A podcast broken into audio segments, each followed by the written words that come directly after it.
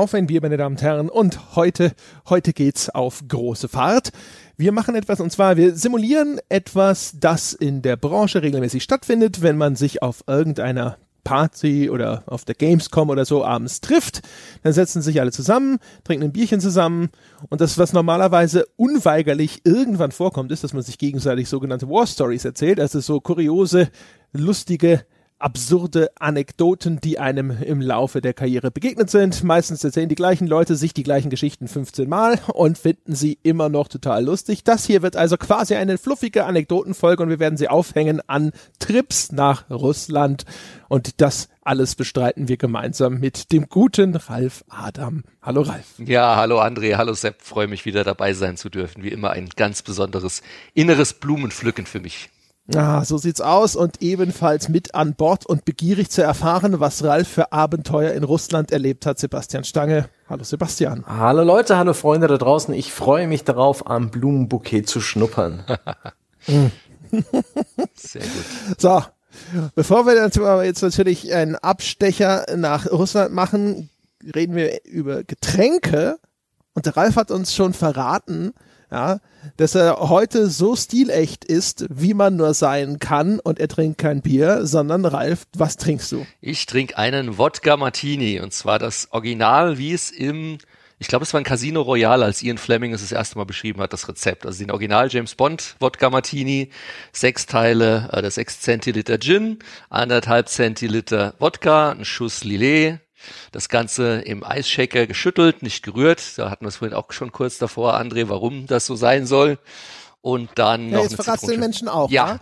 ja. Warum, warum wird es bitte geschüttelt und nicht gerührt? Der Unterschied ist tatsächlich, habe ich mal auch mal irgendwo gelesen, dass James Bond tatsächlich ein Weichei ist, denn wenn du den stark schüttelst in einem Eisshaker, gibt das Eis natürlich mehr Wasser ab. Das heißt, der verdünnt viel stärker, als wenn du ihn nur mal kurz rühren würdest und dann umgießen würdest.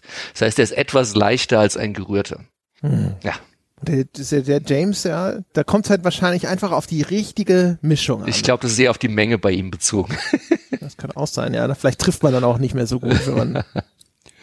mm. Ja, aber er ist mir gut gelungen. Wenn Sie jetzt fragen, ja. ja, so James Bond, Wodka Martini, das ist jetzt ja, passt jetzt noch nicht so hundertprozentig wie die Faust auf Russland, aber ja, äh, ich glaube, ein Wodka Martini wird auch in der, in den Erzählungen eine Rolle spielen. Oh, da habe ich auch eine Story zu. Ja, ja, ja, da kommen ja. wir später noch zu. Deswegen passt das so gut, ja. Der unvergesslichste Wodka Martini aller Zeiten. Nicht, weil Wodka Martini das neue russische Nationalgetränk wäre. Nein. Sebastian, wie sieht's denn bei dir aus? Ist da wie, keine Ahnung, wieder so eine, frisch gepresste alkoholfreie? Der Frankenbrunnen, ja, Medium, eine schöne 1,5 Liter Mineralwasserhülse mit 25 äh, Cent Pfand, Ballast, steht hier vor mir und wird asozial aus der Flasche getrunken. Sind wir, jetzt, oh, sind wir jetzt bei auf ein Wasser statt auf ein Bier oder habe ich was versäumt? Ich werde eure Sendung ein bisschen. Nein. du hast, hast du auch kein Bier. Hm? Ja, ja, ja, ja okay. Ich kann mir noch eins holen, ja. so ist es nicht. Der Einzige, der hier ein Bier hat, das bin nämlich ich. So, ich habe hier nämlich ein Baby Loan. Ich, ein was? Ich vermute, es ist ein, ist ein, ein Babylon ist, vielleicht? Ich vermute, es ist ein ein Wortspiel auf Babylon, aber das steht oben Baby und unten drunter Lone. So ein bisschen wie Lonely, ohne Lee. Ah. Und es ist ein Bier vom Brussels Beer Project. Das hat mir der liebe Lennart geschickt. Das ist, hier steht Co-Created 2015 drauf. Warum auch immer. Die Beschreibung sagt Bread und Bitter. Ich habe keine Ahnung. Ich weiß nur, wahrscheinlich wird es mir nicht gefallen, weil es ein belgisches Bier ist. Wobei ja. hatte ich neulich nicht eins, das war ganz trinkbar. Ich, ich würde mal die Chancen jetzt gerade nicht allzu hoch einschätzen, aber hey, tob dich aus. Es wäre mir auch neu, Probier dass das du mal. schon mal ein belgisches Bier gemocht hast, aber ich habe jetzt ja. auch nicht jede Sendung bislang gehört. Okay, also schmeckt nicht, aber es schmeckt auf andere Art und Weise nicht, als es die belgischen Biere normalerweise tun. Normalerweise schmecken die mir viel zu hefig. Dieses hier hingegen, jetzt verstehe ich auch, was es mit Bread, also wie Englisch Brot und bitter meint. Es ist nämlich sehr malzig und auch vergleichsweise herb. Und schmeckt wie ein sehr übermalziges IPA. Also irgendwie weird. Aber wie immer, ja, erstens danke Lennart und zweitens nach der Hälfte schmeckt's dann auf einmal. Oder nach dem dritten dann. Ja, oder nach dem dritten. Es hat sieben Prozent Alkohol immerhin. Also eigentlich schon deutlich, also das ist deutlich, aber schon ein Prozent eigentlich über meiner Maximalgrenze, was Bier angeht. Mm. Das hat auch schon wieder diesen Geschmack, der so, so äh, kurz vorm Glas Rotwein am Mittag ist. Aber Perfekt. Sehr gut. Ich glaube, das passt gut zu dieser Folge. Ja. ja. Die ja. Energiebombe, die du brauchst. ja, ja, genau. Ja, das ist wie so ein kleiner, ist wie, eigentlich ist es ja wie so ein Kaffee, ne? Es macht ja auch, es macht einfach nur munter. Mhm. Mhm. Also, Ralf. Ja. Ich habe gehört, du warst mal in Russland. Ja, oft. Tatsächlich, aber nicht nur in Russland. Also eigentlich ist es ja so mehr, ich hatte den, den, der eigentliche Titel oder mein Ursprungstitel war mal Producer-Reisen durchs wilde Osteuropa oder durch den Ostblock oder wie auch immer. Ähm, ich hatte dann noch den Titel, ich weiß nicht, ob ihr den dann nehmt. mein, meinen ja, zweiten Vorschlagstitel, Nuttenkoks und schwere Waffen, ähm, so als Alternativtitel. Ähm, Besser werden Titel ja eigentlich nicht. ja, genau. Mehr Marketing geht nicht. Mehr Clickbait. Ja. Das stimmt übrigens. Aber wir haben die ganze Zeit immer, als wir zwei drüber gesprochen haben, was machen wir denn und so, haben wir immer nur von Russland und von der Russland-Folge gesprochen mm. und so. Stimmt, das ist eigentlich, äh, habe ich das falsch angekündigt? Hätte ich das Textdokument nein, nein. mehr gelesen, ja. Russland ich dachte immer passt so die mündliche Absprache, aber das passt schon. Das passt schon, das passt schon. Das ist ja. alles gut. Also ähm, ist ja auch viel Russland dabei und Moskau und, und noch andere Städte. Ähm, aber tatsächlich mein allererster Trip in den wilden Osten war nach Kiew in die Ukraine. Das war 1999. Das war damals natürlich nicht mehr UdSSR, wie wir alle wissen, aber es hat sich damals noch sehr, sehr nach UdSSR angefühlt. Ich war seitdem häufig äh, in Kiew, habe auch die letzten Jahre ein paar Mal mit Teams dort gearbeitet, war auf Messen und jetzt, wir waren, ähm, das letzte Mal war, glaube ich, da letztes Jahr oder vorletztes Jahr, äh, meine Verlobte und ich, aber auch schon irgendwie so vier, drei, vier, fünf Jahren ist es jetzt komplett ähm, westlich. Also von der Infrastruktur angefangen, von da man kann, kann man es immer gut, denke ich, auch messen, so äh, Breitbandempfang und Wi-Fi und, und alles, aber auch von den Geschäften. Ähm, es fühlt sich an, es hat einen sehr, ich finde immer einen sehr einen starken Einfluss wie Wien, auch so von der Gebäude, von der Architektur und allem. Also es ist komplett west. Aber 1999 war das wirklich noch so, wie man es sich aus einem James Bond Film vorstellen würde aus den 60ern, 70ern ja, das war so mein erstes Abenteuer. Ähm. Und es fing schon damit an, ähm, dass man damals noch ein Visum brauchte, um einzureisen. Ähm, ist heute nicht mehr so. Ähm, und ich musste dafür nach, also vielleicht noch so als Hintergrund, ich war damals bei Infogramm, ich habe ja auch schon das Desperados Postmortem mal erzählt und wir waren im Strategielabel in Deutschland, da warst du auch dabei, André. Und unsere Aufgabe war eben auch immer mit interessanten Strategiespielstudios zu reden, über Titel zu verhandeln. Wir hatten damals super interessante Teams am Start. Wir haben ja lange mit Ensemble Studios verhandelt über Age of Mythology, dem Nachfolger von Age of Empires 2, haben es dann doch nicht bekommen leider, sind bei Microsoft geblieben, weil da war ich oft drüben in Amerika. Wir haben dann auch ähm, mit dem sozusagen Spin-off, also einer der beiden Gründer ist ja damals weg und hat dann Stainless Steel Studios gegründet, der Rick Goodman, haben wir mit dem Empire Earth verhandelt, aber wir haben auch in den Osten geschaut und geschaut, was es da so gibt. Und so kamen wir dann eben auch auf Kiew. Da gab es nämlich ein Studio, da werde ich dann gleich noch einiges zu erzählen. Die haben uns ein Strategiespiel angeboten, das nannte sich Cossacks. Das Strategiespiel, äh, das Studio war GSC Games, die später relativ bekannt wurden mit Stalker oder was heißt relativ sehr bekannt wurden, aber auch Cossacks kennen zumindest so die eingefleischten RTS-Fans. Und wir sollten eben rüberfliegen. Die haben uns das damals angeboten, als sie in der Produktion waren. Und das erste Hindernis, wie gesagt, war schon mal das äh, Visum zu bekommen. Ich musste dann nämlich nach Bonn fahren. Da war die einzige damals ukrainische Botschaft in Deutschland und kam dann irgendwie in Bonn an und sah dann nur die Botschaft und um die Botschaft rum, ungelogen, stand eine Schlange von mindestens zwei Kilometern von hauptsächlich, so wirkt es auf mich, ukrainischen Staatsbürgern, die dann halt da auch irgendwie irgendwelche Visa beantragen, wahrscheinlich für Deutschland oder wie auch immer. Auf jeden Fall, ich sah das nur und habe auf dem Job kehrt gemacht und bin zurückgefahren, weil ich gesagt habe, ich stelle mich da jetzt nicht einen Tag an in der Schlange. Wie waren das? Ganz kurz mal vielleicht so zwischendrin. Das äh, Sebastian, hast du das jemals gemacht? Ich habe immer gehört, früher so an Beantragen von Journalistenvisum, da gab's war es früher noch so, dass man auch immer zur US-Botschaft in Berlin musste und das waren anscheinend auch irgendwie immer krasse Wartezeiten. Ich habe das aber selber nie gemacht. Hast du das mal gemacht? Für das US-Visum, da gibt's ein Konsulat in München. Das geht aber. Ja, inzwischen, aber das gab's glaube ich nicht. Möglich, dass es früher mal anders war. Ich glaube, stimmt. Die, die Münchner Geschichte ist ein bisschen, ich glaube, Frankfurt war das sonst oder echt Berlin. Aber ich, ich habe immer gehört von Leuten, die eins äh, gebraucht haben und dass sie angeblich sogar dafür nach Berlin mussten. Hm. Aber wie gesagt, Vor meiner das Zeit. selber nicht. Okay, okay. Könnt, könnte ich mir Aber du hast da auch nicht. Ich habe mir immer überlegt, ob das immer so ist, wenn man irgendwo direkt noch bei Botschaften irgendwelche Visa beantragen wollte, ob das dann immer mit irgendwelchen erheblichen Wartezeiten verbunden ist. Ich glaube, inzwischen ist es alles auch durch die Digitalisierung schneller geworden. Ich war auch mal geschäftlich vor vielen Jahren in China und da braucht man auch so ein Geschäftsvisum und eine Einladung und das ist dann wirklich ein, ein kurzer Behördengang. Das ging schnell. Die haben eigentlich lediglich ihr Eintrittsgeld kassiert und mir den Stempel reingedrückt.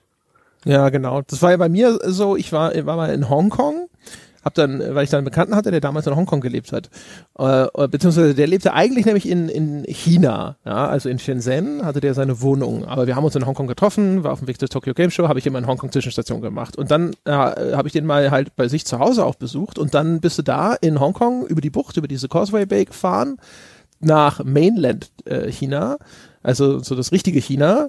Hongkong ist ja so eine Sonderhandelszone. Und da habe ich am Anfang aber auch gedacht, so, oh, jetzt nach China rein. Und er so, nee, nee, das ist kein Problem. Ich so, ja, aber weiß ja nicht, ne? Weiß ja keiner, dass ich komme. Und es war auch so, der, der, der hat, äh, der, Brandon hat halt auch gesagt, so, hier, das brauchst du an Geld, hier, das brauchst du, du brauchst so zwei Fassbilder, das legst du dahin und rein. Es war echt so, pff, ich habe mir da auch was, sonst was vorgestellt, so, boah, China, ne, ist bestimmt nicht so leicht, weil ich vorher nämlich auch schon in, in Russland und auch in der Ukraine war. Und das war beides ein bisschen komplizierter. Ja. Und da, da war das aber wirklich so, pff, ja, ja, Stempel, Stempel, tschö, tschö. Ja. Nee, da, also gerade in den 90ern, glaube ich, war das noch wirklich, teilweise ja sogar noch in Europa, ähm, ich mein, vor Schengen und so war es, klar, wir haben keine Visa gebraucht, aber ich kann mich noch erinnern, so nach Österreich einreisen und so am Schlagbaum stehen und ja. Ähm, aber Wie war denn das, äh, Ja. bevor du jetzt nach, äh, in die Ukraine reist, zu deinem allerersten großen Business-Trip in Osteuropa? Hattest du schon Kontakt ein bisschen mit dem, äh, mit dem, was hinter dem Eisernen Vorhang ist? Also auch Ostdeutschland, andere Ostblockländer? Ich meine, es ist ein paar Jahre vergangen, aber ich kenne bis heute Leute hier in den westlichen Bundesländern, die waren nie drüben. Tatsächlich fast gar nicht. Also mein Reisen hat auch so mit Infogramm erst richtig angefangen. Also ich habe ja ein paar Mal so ein bisschen meinen Werdegang, aber davor war ich ja ähm, kurze Zeit oder zwei Jahre in München als Journalist und davor dann bei der Sunflowers, da war international Reisen auch noch nicht wirklich angesagt. Man muss überlegen, ich bin das allererste Mal in meinem Leben geflogen, ich bin Jahrgang 71, ich bin das erste Mal im Leben wirklich geflogen in der Gamesbranche äh, 94 für die Bomico damals nach Leipzig, wohlgemerkt, für irgendwie eine Pro7 Fernsehaufnahme von Aufschwung Ost davor bin ich nie in meinem Leben geflogen. Das einzige, das kann man als Ostblock zählen, wir hatten eine Klassenfahrt tatsächlich in die Tschechei 89, kurz vor dem Fall der Mauer. Das war dann auch schon, wo tatsächlich in der Botschaft da gecampt haben und so die berühmten Bilder, das haben wir live miterlebt. Und ich habe sie eben, bevor wir angefangen haben, da hast du schon gesagt, ah, diese dekadenten Wessis. Äh, wir waren dann natürlich wie die Könige noch vor dem Fall der Mauer in, in, in der Tschechei. Also wir konnten irgendwie für zwei Euro Steak essen, zwei D-Mark äh, Steak essen gehen. Das war aber meine einzige Berührung. Ansonsten kannte ich es tatsächlich nur aus besagten James Bond-Filmen. Ja. So geht's mir aber auch. Also ich war auch nie in der DDR, als es die noch gab. Und ich war dann auch später, also das aller, allererste Mal äh, Ostblock war tatsächlich, als ich auf von Buka eingeladen Mhm. wurde. Und da war ich dann in Moskau und in St. Petersburg. Mhm. Und das muss so 2005 gewesen sein. Und Ja. vorher alles null. Ja, ja, ja. Ja äh, um die, äh, den Bogen zurückzuspannen, wie ich dann zu meinem Visum gekommen bin, war dann auch abenteuerlich. Wir haben dann Research betrieben bei Infogramm und festgestellt, dass es eine Firma in München gibt. Und zwar bekommt man ein Visu, äh, ein Visu, ein, oh, hui, ich, ich habe das Gefühl, mein, mein Wodka Martini wirkt schon. Ein du besser gerührt, ja, ja, ein Visum, wenn man eine Einladung hat aus dem jeweiligen, also gerade im Ostblock aus dem Land. Und es gibt eine Firma in München, die organisieren das dann alles. Ähm, das heißt, die besorgen einem dann eine Einladung und kümmern sich auch um das Visum. Man muss denen nur seinen Reisepass schicken. Und das war natürlich gerade so in den 90ern schon so ein bisschen, ich schicke jetzt hier irgendwie meinen Reisepass in irgendeine so komische Briefkastenfirma in München. Das hat aber geklappt. Das heißt, ich habe meinen äh, Das ist Reisepass. übrigens ja, Das ist übrigens voll crazy, äh, weil das war bei mir damals genauso mit Booker. Booker, die haben nämlich, also Booker Publishing gibt's heute nicht mehr, war damals ein russischer Publisher für Computerspiele. Und die haben uns auch eingeladen zu so einer großen Tour und la la la. Und das war irgendwie zwei Wochen vorher. Und dann gucke ich äh, auf der, der Webseite damals, was so Einreise aus Deutschland nach Russland anging. Und da hieß es, sechs Monate vorher ist das Visum zu beantragen. Jupp. Und ich habe gedacht so, äh, ja, okay. Und dann habe ich denen halt geschrieben, so, ey, Kinder, es tut mir leid, so kurzfristig geht nicht, kriege ich kein Visum mehr. Und die so, nee, gar kein Problem. Und haben auch gesagt, sie schreiben mir so eine Einladung, das klappt dann alles.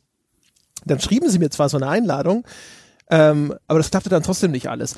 Und ich bin dann aber auch, da gibt es auch direkt am Frankfurter Flughafen, oder gab es damals zumindest, auch so eine, so einen Service, die dir halt Visums verschaffen konnten. Und da bin ich auch hin. Da gibst du auch deinen Reisepass ab und die schicken das dann per Kurier quasi zu ihren Kontakten in Berlin damals, glaube ich. Die sind dann auch, die, und die rennen dann damit quasi direkt zur russischen Botschaft. Die kennen sich da offensichtlich und dann äh, geht das ganz schnell. Das war abgefahren, weil ich, das war, ich bin da, hab da, das war noch so hin und her, weil Booker wollte das noch organisieren, dass das alles klappt. Das hat nicht ge geklappt. Dann bin ich zu diesem Ding gegangen und da war es irgendwie noch eine Woche oder so vorher. Und das hat dann drei Tage gedauert. Und dann hatte ich die, das Visum und meinen Reisepass wieder. Wo ich auch gedacht habe, so, das ist doch eigentlich auch schon wieder Beschiss, ja? Der normale kleine Mann auf der Straße sitzt jo. so da, kriegt was gesagt, sechs Monate vorher Papierkram und sonst irgendwas. Aber wenn du die Kohle hast, und das hat damals irgendwie, glaube ich, 180 Euro gekostet, mm, yeah. dann gehst du da hin, gibst denen das und dann, dann geht es aber auf einmal rucki zucki. das erinnert mich, also äh, habe ich jetzt nicht in meinen ganzen Notizen, aber halt, in Russland ist das normal. Ich habe da mal die, die gefragt, was passiert denn hier, wenn du angehalten wirst von einem Polizisten wegen zu schnell fahren, was kosten das? Und wie gesagt, da gibt's keine festen Regeln, das hängt vom Polizisten ab. Und ich schaue die so an, die so, ja, je nachdem, wie viel Geld du dabei hast, das nimmt er, dann lässt er dich weiterfahren. Und es kann dann halt viel Kurz sein oder vor wenig. Monatsende ja. ist es dann immer teurer auf genau. einmal. Ja, genau. Also das, äh, ja, das wird sich jetzt noch so ein bisschen durch diesen Podcast ziehen, dass man in vielerlei Hinsicht einfach umdenken muss. Man, man, man kann pauschal sagen, man muss das einfach alles so go with the flow. Das ist einfach nur so, ja, nimm es, wie es kommt.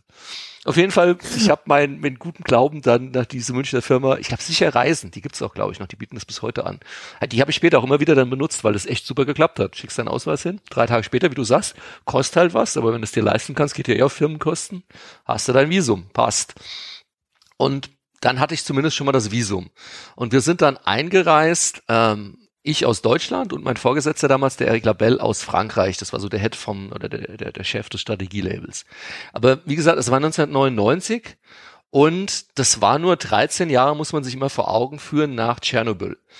Ähm, für die, die irgendwie nach 86 geboren sind, kennen wahrscheinlich zumindest die Fernsehserie. Für jemanden, der das damals noch live miterlebt hat im Fernsehen und so, ich war damals 16 und dann 13 Jahre später, es war noch absolute Paranoia. Es war auch noch in allen, ähm, ich glaube selbst das, wahrscheinlich die Bundesregierung hat da, mit Sicherheit gab es damals noch Reisewarnungen in die Ukraine, aber es war immer so, es hieß, ähm, auf jeden Fall kein Wasser aus der Leitung trinken, auch mit dem Waschen, am besten gar nicht waschen in der Zeit, in der man da ist. Ganz gefährlich, keine Pilze essen, also wenn da irgendwie Pilzsoße oder sowas auf keinen Fall anrühren. Also man hat so vorab noch ganz viele Reisetipps und Hinweise bekommen, wo man schon so dachte, oh, wo reise ich hier hin? Das kann ja lustig werden. Klingt aber ehrlich gesagt wie die Reiseempfehlung, die ich auch bei meiner Klassenfahrt nach Rom bekommen habe. okay, also das kein war dann aber wahrscheinlich mehr, Leitungswasser trinken hieß es da auch. kein Leitungswasser trinken, Warnung vor Geschlechtskrankheiten. Das, das haben sie uns auf der Abifahrt nicht gesagt. Ja, ja, ja, ja. Ähm, ja, aber das war so, das war sozusagen die Preparation. Und dann sind wir eben hingeflogen, kamen dann gemeinsam, haben uns am Flughafen getroffen an und dann sollte uns eben ähm, der Chef des Studios abholen. Ähm, das war der Sergei, ich muss das jetzt auch noch, das weiß ich nicht mehr auswendig, aber Sergei äh, Grigorowitsch, der Chef von GSC Games. Ich glaube, das ist auch nach ihm benannt worden. Also GSC steht für Grigorowitsch Sergei Computing oder irgend sowas, denke ich mal. Die sind 1995 gegründet worden und das erste große Spiel war eben Cossacks, mit dem sie dann berühmt auch wurden. Und der hat uns dann am Flughafen abgeholt, den Erik und mich, und da wurde es dann spannend. Wir sind dann also raus und der stand da erstmal, da, also haben wir dann zumindest gefunden, ich glaube, er hat ein Schild, wie auch immer gehabt und er konnte eigentlich kein Englisch sprechen. Beziehungsweise später stellte sich heraus, wenn er was wollte oder dann konnte er sehr gut Englisch sprechen und wenn man dann nachgefragt hat und von ihm was wollte, konnte er plötzlich gar kein. Anyway, er stand da also da in sehr gebrochenem Englisch und begrüßte uns und machte den Kofferraum auf, um eben unsere Koffer zu verladen. Und das erste, was Eric und ich sehen, ist wirklich ein Revolver vom, also so wie Danny Glover ihn hat in, in Lethal Weapon, also so ewig langer Lauf, also so ein sechs, mm. sechs, so, so sechs, sechs Schuss, äh, und wir schauen uns nur so an, äh, so gebrochen halt so nach dem Motto, Deutschland sagen, braucht man zum Schutz in Kiew. Und wir nur so, aha, gehen dann in sein Auto, setzen uns rein, schauen auf die Windschutzscheibe und da ist ein Riesenloch in der Windschutzscheibe, das verdächtig nach einem Einschussloch aussieht. Und er und ich schauen uns nur so an und so, wollen wir gleich zurückfliegen oder was machen wir jetzt? das ist aber auch. Sergej steigt dann ein, oh, lalala, und fuhr dann halt los, ja, und ja. Vielleicht musste er den Revolver auch einfach mal ausprobieren. Ich, ja. ich meine, du hast einen neuen Revolver, dann willst du den auch mal abfeuern. Aus, vor allem na, aus dem Auto, von innen nach außen. Das macht auch Ja, oder einfach so, du stehst vor deinem Auto, du denkst dir, Mensch, die Karre ist eigentlich eh ziemlich aber das ist ja schon ziemlich. Äh, also das war. habt ihr, das, äh, ihr habt es danach nie wieder angesprochen? Äh, nein, äh, weil da hätte man dann am Ende so viel, am Ende dieses Trips so viele Dinge zum Ansprechen gehabt, da wäre das nur eins von vielen gewesen. Ähm, weißt also vielleicht manchmal, manchmal will man auch einfach nicht mehr wissen ja. damit man diesen Gedanken, vielleicht fliegen wir besser zurück, auch nicht weiter verfolgt. Ich habe sowas dann auch in der Form tatsächlich, also das war ein, ein Höhepunkt, dass ich in dieser offensichtlichen Form, subtil und Subtext noch ein paar Mal auf diesen Reisen in den Osten, in der Form nicht mehr gehabt. Was ich tatsächlich dann noch, ähm, da kann ich auch ein bisschen vorgreifen, aber die Geschichte ist ja vielleicht denen, die zumindest das Spiel noch kennen, bekannt. Ähm, wir haben am Ende dann mit Infogramm Cossacks nicht gesigned, gehe ich auch gleich noch ein bisschen drauf ein. Aber es kam ja über CDV. Und äh, CDV, da hatte ich auch einen guten Kontakt und der Teut, den hatte ich auch schon ein paar Mal da, der war früher bei CDV. Ich kenne fast jeden ehemaligen CDV-Producer, der Chris Schmitz war mal bei CDV, der Achim Heidelauf. Und irgendeiner hat mir das mal erzählt. Ähm, das toppt das auf jeden Fall noch, ich glaube es aber sofort. Ich glaube aber, es war nicht ähm, tatsächlich äh, Cossacks, sondern ich meine mich zu erinnern, dass er erzählt hat, es war dann wirklich mit einem russischen Studio dass sie mir erzählt haben, dass von denen ein Producer rüber musste zu einem russischen Studio, um denen zu sagen, hör zu Leute, der Milestone ist nicht abgenommen, weil ihr habt Scheiße geliefert, wie auch immer. Ähm, in der Regel ist es so, wenn Milestone von einem Publisher nicht abgenommen wird, dass dann auch eben die entsprechende, meistens hält eine Zahlung dran, die dann nicht geleistet wird von dem Publisher. Und die haben mir erzählt, dass der Producer rüber ist, sagte dem Studiochef, der Milestone ist nicht abgenommen. Und der Studiochef wirklich öffnete die Schublade an seinem Schreibtisch, legte Knarre auf den Tisch und sagte, Milestone ist abgenommen das sind dann auch so Momente, wo du dir als Producer sagst, was mache ich jetzt? Das ist so, wenn man du euch sagt. Den Meister so, ab, genau, das, hattet ihr das mal, dass euch jemand eine Knarre auf den Tisch gelegt hat, ist eine 90er-Wertung, André? Oder? nee, das nicht unbedingt. Aber wo, äh, wobei das Beste, was ich anzubieten habe, ist folgendes. Wir waren, wir waren einmal auf der Gamescom ähm, und ähm, da war gerade Conan erschienen von TDK Media Active. Und äh, wir kannten da die, die Leute von TTK Media Active ganz gut. Gab es auch einen, der war da so zuständig für, für Conan, der hatte sich wohl auch so ein bisschen in die Entwicklung eingebracht. Das Spiel mm, war nicht in Deutschland ja, entwickelt. Ja. TTK in Deutschland hat das halt aber rausgebracht. Das war so die Publishing-Seite. Und jo. wir haben den halt da also getroffen. Und ich war da mit meiner Crew von Krawall damals und äh, war auch mein stellvertretender Chefredakteur dabei, der Glepp. Und Glepp hatte das Spiel bei uns getestet. Und zwar richtig scheiße, also ich glaube 40 Prozent oder sowas. Naja, der stand da draußen, es waren, wie es halt so ist, ne, Branchenparty Gamescom alle angesäuselt. Und der hatte, das weiß ich noch, der, äh, bin mir nicht ganz sicher, wie es gemeint war. Es war vielleicht auch nur ein misslungener Scherz. Ja, auf jeden Fall hatte der so ein etwas größeres, längeres Taschenmesser dabei, das er rausholte und meinte dann so, während das Ding aufgeklappt hat, also Klappmesser war das und meinte so, also Conan ist ja schon mein Baby. Wer mein Baby wehtut, das mag ich gar nicht. und, das, und, nice. und Clem ist halt echt erstmal so weg und wir haben so den ganzen Abend haben wir immer so drüber gesprochen, so, ich weiß nicht genau, wie es gemeint war, vielleicht war es nur lustig gemeint. das war danach auch immer so ein Running Gag zwischen mir und Clem, dass ich dann jedes Mal, wenn wir irgendwo noch wieder eine schlechte Wertung vergeben haben, war so der eine zum anderen immer so, das ist schon mein Baby, weißt du. Mm. Ich, hab echt, ich finde es nicht gut, wenn man meinem Baby wehtut. das ist aber das ist das Beste, was ich liefern kann. Ich Selbst bei dir irgendwelche Morddrohungen? nur, nur mal, nur mal äh, mehr oder weniger lange Telefonate, wo man nochmal versucht, Schuldgefühle in mir aufzubauen, ah. Unverständnis und vielleicht noch ein bisschen, ne, dieses, die, die, das waren dann Menschen, die waren noch in der verhandeln Phase meiner Wertung bis sie dann irgendwann Akzeptanz erreicht haben. Aber ja, ähm, was mich interessiert, zu, zu, verhandeln, wenn schon gedruckt ist, oder? Ich meine, wenn die ja, ja, schon, das, also. oh, Scheiße. das denkt ihr euch, denn ich nehme das wieder zurück, aber es gab tatsächlich ähm, mein Highlight ist halt einfach nur ein böses Telefongespräch für eine 89 oder eine 92, irgendwas extrem hohes, was dann immer noch zu niedrig war. Okay. Ach ja. Aber ähm, was mich jetzt an deiner äh, Ukraine-Reise interessiert, ihr wart da ähm, praktisch, um zu gucken, ob ihr irgendwas signed. Was mhm. genau ist denn da eure Aufgabe bei der Reise? Ja. Was, was habt ihr erwartet? Was, was wolltet ihr dort vor Ort sehen? Wie, wie das Ganze ähm, bewerten und, und wem reporten? Also euer Plan, bevor er dann zerbrochen ist, interessiert mich. Sehr guter Punkt. Da, da können wir, äh, André, wir hatten ja eben mal diskutiert, auch so potenzielle zukünftige ähm, ähm, Podcasts, so generell, wie wird ein Spiel entwickelt, inklusive wie wird ein Spiel designt, worauf schaut ein Publisher, können wir gerne mal auch einen separaten Talk machen, aber das ist eine super Frage. Also im Prinzip ging es bei dem Ding darum, also in so einer Phase hat das Team schon was. Das kann anfangen von zu einer reinen Idee und ein paar Seiten, oh, wir wollen dieses coole Spiel machen, bis hin zu was Vorzeigbaren. Wir wären nicht in die Ukraine gereist, weil das war uns dann doch zu aufwendig, wenn die jetzt nur irgendwie so ein zwei Seiten Pitch-Dokument geschickt hätten mit, wir haben eine erste Idee. Die hatten also schon was. Die haben also uns geschickt gehabt, eine erste Demo-Version, wo schon Einheiten rumgelaufen sind und wo man zumindest ein Gefühl bekommen konnte für, was ist das Spiel. Das heißt, bei so einem Trip ist dann deine Aufgabe, wenn du sowas machst, das nennt sich Due Diligence. Du schaust zum einen, was ist das was, was ist wirklich, was, was sind die ganzen Details der Spielidee? Was hat das Team wirklich im Detail vor? Gibt es da schon eine Planung für? Haben sie sich schon für alles Gedanken gemacht?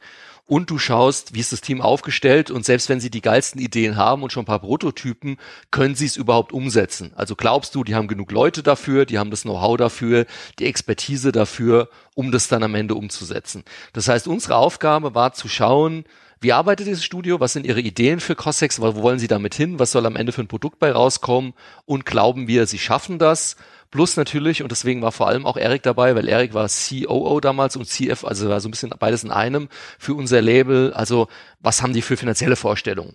Welche Art von Deal wollen die? Wollen die, wie viel Geld wollen die sozusagen vorab haben, dass sie überhaupt arbeiten? Wie viel wollen sie insgesamt für die Entwicklung haben, wie viel wollen sie dann hinten raus an Beteiligung haben, wenn das Spiel sich mal verkauft. Das waren die ganzen Parameter, die wir abfragen mussten, die wir halt herausfinden mussten. Das war der Grund, warum wir rüber geflogen sind. Ja, und dann sind wir eben in das Auto eingestiegen und dann sind wir nach Kiew gefahren.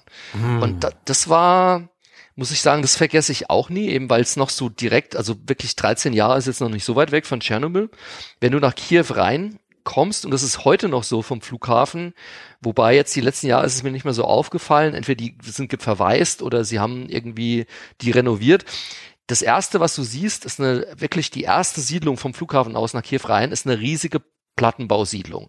Also wirklich nur, also damals war es noch richtig krass, so hässliche, äh, riesige Hochhäuser und die haben uns dann, oder der Sergei hat uns dann erzählt, die haben die hochgezogen, wirklich aus dem Nichts 86, um die ganzen Leute, die sie dann aus Prüper, Pripyat, wie heißt das nochmal, also oben da Tschernobyl eben, ja, ja, Pripyat, genau. ja ähm, also die äh, ganzen die, Leute evakuieren mussten. Die habe ich auch, da kann ich mich auch noch dran erinnern. Ja. Die sehen auch vor allem fast aus, als würden sie leer stehen. Ja, ich also glaube inzwischen die, stehen sie leer, ja, weil da will keiner okay, mehr wohnen. Weil, ne? Als ich da war, äh, das, das war dann zu Stalker-Zeiten, das muss so 2007 rum oder sowas gewesen sein oder ein bisschen vorher. Ähm, weiß ich auch noch, die stehen da auch, die stehen auch so relativ alleine in, mhm. in, auf so einem Feld Einfach ja. so riesige Betonklötze und ich erinnere mich voll daran, dass ich dachte, lebt da noch jemand? Ja, ja. Das sah aus wie so eine fette Geisterstadt. Und das war, und, und 99 waren die halt noch komplett bewohnt, aber hatten damals, also die sahen halt schon aus sehr, sehr runtergekommen. Und das war so der erste Eindruck. Und wie gesagt, dann nach, nach Kiew rein, kein Vergleich mehr zu heute. Es war echt schon noch sehr, sehr. Und wie gesagt, ich war 89 in Prag und Prag war trotz allem, das war noch vorm Fall der Mauer, das war sauber, aufgeräumt und alles. Aber Kiew damals sah noch so aus, wie man sich wirklich den tiefsten Ostblock vorstellt. Also es war grau in grau, alles dreckig, verstaubt, trist. Ähm, in gewisser Weise dadurch auch scary, jetzt nicht gefährlich wie, keine Ahnung, irgendwie eine Hut in den USA, wo man besser nicht reingehen sollte, aber anders halt, also sehr bedrückend depressiv und man hat das Gefühl gehabt, jeden Moment winkt einen der KGB raus und man landet irgendwo in einem Gulag. Also war, war schon, also sehr prägsam, werde ich auch nie vergessen. Und wie gesagt, gerade wenn man es mit heute vergleicht, also der, das ist ein Unterschied wie Tag und Nacht. Man wird ja auch hart so als, als Westler immer mit seinen eigenen Vorurteilen mm. oder so den Bildern konfrontiert, die man halt hier so mitkriegt. Ich hatte vorher, bevor ich da hingeflogen bin, erstmal überhaupt keine Vorstellung. Also von Moskau kannte ich halt die typischen Bilder so vom Roten Platz mm. und mhm. sowas und ansonsten hatte ich von der Stadt überhaupt keine Ahnung und von Kiew sowieso nicht. Und ähm, der Witz ist übrigens, ich habe an Kiew habe ich fast nur positive Erinnerungen. Mhm. Ähm, weil die Jungs von GSC damals, die waren halt einfach der Hit. Die waren so nett und so cool. Und dann eigentlich hinterher bei, bei Moskau, die von Buka auch. Bei Moskau war es bei mir so, dass es war aber viel, weil das war auch das erste Mal, dass ich überhaupt in äh, irgendwo im Ostblock war. Ähm, und da waren wir viel häufiger auf uns allein gestellt und hatten nicht ständig quasi hier unsere äh, treuen Begleiter und Übersetzer an unserer Seite. Und das war dann viel weirder. Also das, das, das wird ja Sebastian jetzt aus Japan kennen und du kennst es natürlich sowieso, äh, Ralf. Ich finde dadurch, dass die die ganze Schriftsprache etwas ist, das für dich auch nicht zu entziffern ist. Ja. Das macht es automatisch sofort viel fremder und unzugänglicher. Du siehst Straßenschilder anderswo und selbst wenn du kein Spanisch, kein Französisch, kein Italienisch kannst oder so, du kannst das wenigstens lesen, du kannst häufig dir so ein bisschen einen Reim drauf machen und so weiter. Yep. Und jetzt auf einmal sind, ist da überall diese kyrillische Schrift und es ist alles, alles ist fremd. Nicht, nicht mal das Ausgangsschild ist dir irgendwie direkt zugänglich, ja. Und das fand ich total, ähm, ich weiß auch nicht, das, das war so ein Ding, wo ich dachte so, boah, ich finde mm. mich hier null zurecht. Und dann gab es sofort so ungewöhnliche Sachen, das kannte ich in Kiew dann schon, als es dann auch so war, wie zum Beispiel einchecken im Hotel in Moskau und so, äh, ja, ich brauche hier einen Pass, okay, cool. Was ist mit meinem Pass? Den behalten. Ja. Den kriegst du nicht ja, wieder. Du kriegst jetzt, ja, du kriegst hier diesen Schein, dieses Stückchen Papier, dass du in diesem Hotel bist. Und führen Sie das unbedingt immer mit sich, weil es kann sein, dass die Polizei sie kontrolliert und wenn sie das nicht haben, dann können es sein, dass sie sie mitnehmen. Ja. Was? Das war sofort das Ding, wo ich hier die ganze Zeit, das war das, das war sozusagen Ankunft in Moskau und so, deinen Pass behalten wir und jo. hier dieser Zettel und wenn du ihn nicht dabei hast, kann es sein, dass die Polizei dich einkassiert. Das ist so, oh fuck! Das, ja, das war in Kiew damals noch ganz genau. Äh, kleine nette Seitanekdote, weil du es weil, weil mir das auch gerade so kommt. Also am krassesten habe ich das noch nicht mal in, im Ostblock erlebt, sondern in ähm, Korea damals. Ähm, 2009, 2010. Da war ich bei der Gameforge ähm, und da waren wir in, da ist, gibt's ja, es gibt jedes Jahr im Oktober die G-Star. Das ist die größte koreanische Messe, sowas wie die Gamescom oder E3, E3 eben in, in Korea. Also Schwerpunkt Free-to-Play und diese typischen koreanischen oder asiatischen Spiele, aber riesengroß. Da sind auch die ganzen großen Chinesen, Japaner. Und ich werde das nie vergessen. Ähm, hat jetzt, wie gesagt, nichts mit Ostblock zu tun, aber passt so perfekt zu dem, was du gerade gesagt hast. Ähm, wir sind, du, du kannst nicht, das, die Messe ist in Busan. Das ist im südlichsten Zipfel von Seoul. Eine wunderschöne Stadt am Meer, also richtig so mediterranes Fair so ein bisschen. Ähm, du kannst aber nicht direkt nach Busan fliegen, sondern wenn du von Deutschland aus fliegst, Frankfurt oder München, ähm, fliegst du erst über Seoul und dann runter nach Busan. Und wir sind Lufthansa geflogen und es ist so, dass innerhalb von Korea du keinen Flug buchen darfst mit einer nicht koreanischen Airline. Und Hinflug war alles gut. Und dann war der letzte Tag der Messe und wir haben es echt derbe getrieben. Also wir sind dann noch abends in der Disco vorm Abflug und sind wirklich morgens, wirklich, wir sind aus der Disco raus und zum Flughafen. Entsprechend waren wir alle gut dabei. Wir waren elf Leute von Gameforge und ich war der Letzte in der Schlange. Wir stehen am Lufthansa-Schalter. Alle checken durch von dem Flug nach, von Busan nach Seoul und von dort dann weiter nach eben Frankfurt. Und dann stehe ich bei der, vor der Lufthansa-Dame und die nimmt meine Papiere und sagt, ja, Adam, wir haben ein Problem. Ich sehe im System, Ihr Flug ist zwar gebucht, aber aus irgendeinem Grund hat das System das nicht angenommen. Wir können Sie nur von Seoul nach Frankfurt fliegen und Sie müssen jetzt selbst zusehen, wie Sie von Busan nach Seoul kommen. In einem koreanischen Flughafen nur koreanische Schriftzeichen, schaute die nur so an, ja, okay, jetzt ist keine Zeit für Scherze, ich habe auch echt einen Schädel, ich möchte jetzt gerne in mein Flugzeug. Nee, nee, geht nicht. Nimm doch den Zug. also der, der Geschäftsführer von Gameforge wollte dann mir noch zu Hilfe kommen, der hat dann aber irgendwann drei Schritte zurück gemacht, weil ich so laut geworden bin, dass die Lufthansa-Schalterdame mir illegal, was sie nicht durfte, ein Ticket von Busan nach Seoul verkauft hat. Ich habe die derart rund gemacht, weil ich gesagt habe, wie stellen Sie sich das vor? Ich spreche kein Koreanisch, soll ich jetzt hier zu einer koreanischen Airline und versuchen, denen mitzuteilen, dass ich jetzt sofort einen Flug brauche, damit ich meinen Anschlussflieger von Seoul nach Frankfurt kriege? Sie wollen mich doch verarschen. Also es gab wenige Male in meinem Leben, wo ich so stinkig war, dass ich, glaube ich, von mir selbst Angst bekommen hätte, aber das war so ein Das war ein Tipping Point für mich. Weil wie du sagst, du stehst dann da, um dich rum, in Boost, also Soul geht noch, ein Booster, du hast nur Koreanisch. Da ist auch nichts in Englisch ausgeschildert oder irgendwas. Du stehst dann einfach so da, ja, jetzt versuchen sie mal äh, pünktlich nach Seoul zu kommen, um einen Anschlussflieger zu bekommen. Und du so, hä? Was? Äh, wo? Wer? Wann? Wobei, also mein Flughafen ist ja sozusagen noch der, der, der Best Case, weil da Ja, kannst du wenigstens okay. davon ausgehen, dass die Schalterbeamten alle äh, Englisch sprechen. Ja. Während irgendwo in den Städten, ich weiß noch, wir waren in Moskau, das habe ich glaube ich schon häufiger erzählt, da war ein Typ von Gamercell dabei und der hatte ähm, ein, Elternteil, stammte aus Russland, der sprach fließend Russisch. Und das Hm. war, das war unser Mann. Wir, an dem hingen alle dran. Es war ein Traum. Ja, immer nur so, ja, wo ist er denn? Da, ah, da ist sehr gut, ja. Und aber, aber am Anfang, da hab, wie es es halt so ist, du kommst da an und dann siehst du so deine deutschen Spezels, die du halt von den anderen Events kennst, ne, so die deutschen Journalisten und wir so, ja, cool, ah, alles klar. Äh, dann können wir ja, es dauert irgendwie noch so drei Stunden, bis da hier irgendwas losgeht. Können ja mal gucken, ob wir was essen gehen können. Ja, das ist, das ist so der Standard irgendwie. Im Hotel angekommen, gehen, wollen immer irgendwelche Leute essen gehen, auch egal ob es Essenszeit ist oder ob irgendjemand Hunger hat.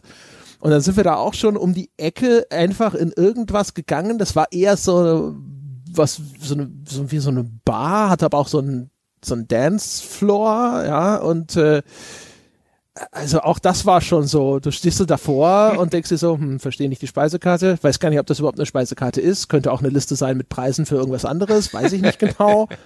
Und äh, dann, dann war halt so, ja, vielleicht trinken wir auch nur was, ja, und dann auch da so mit, so mit Händen und Füßen, so Bier, Bier, ah.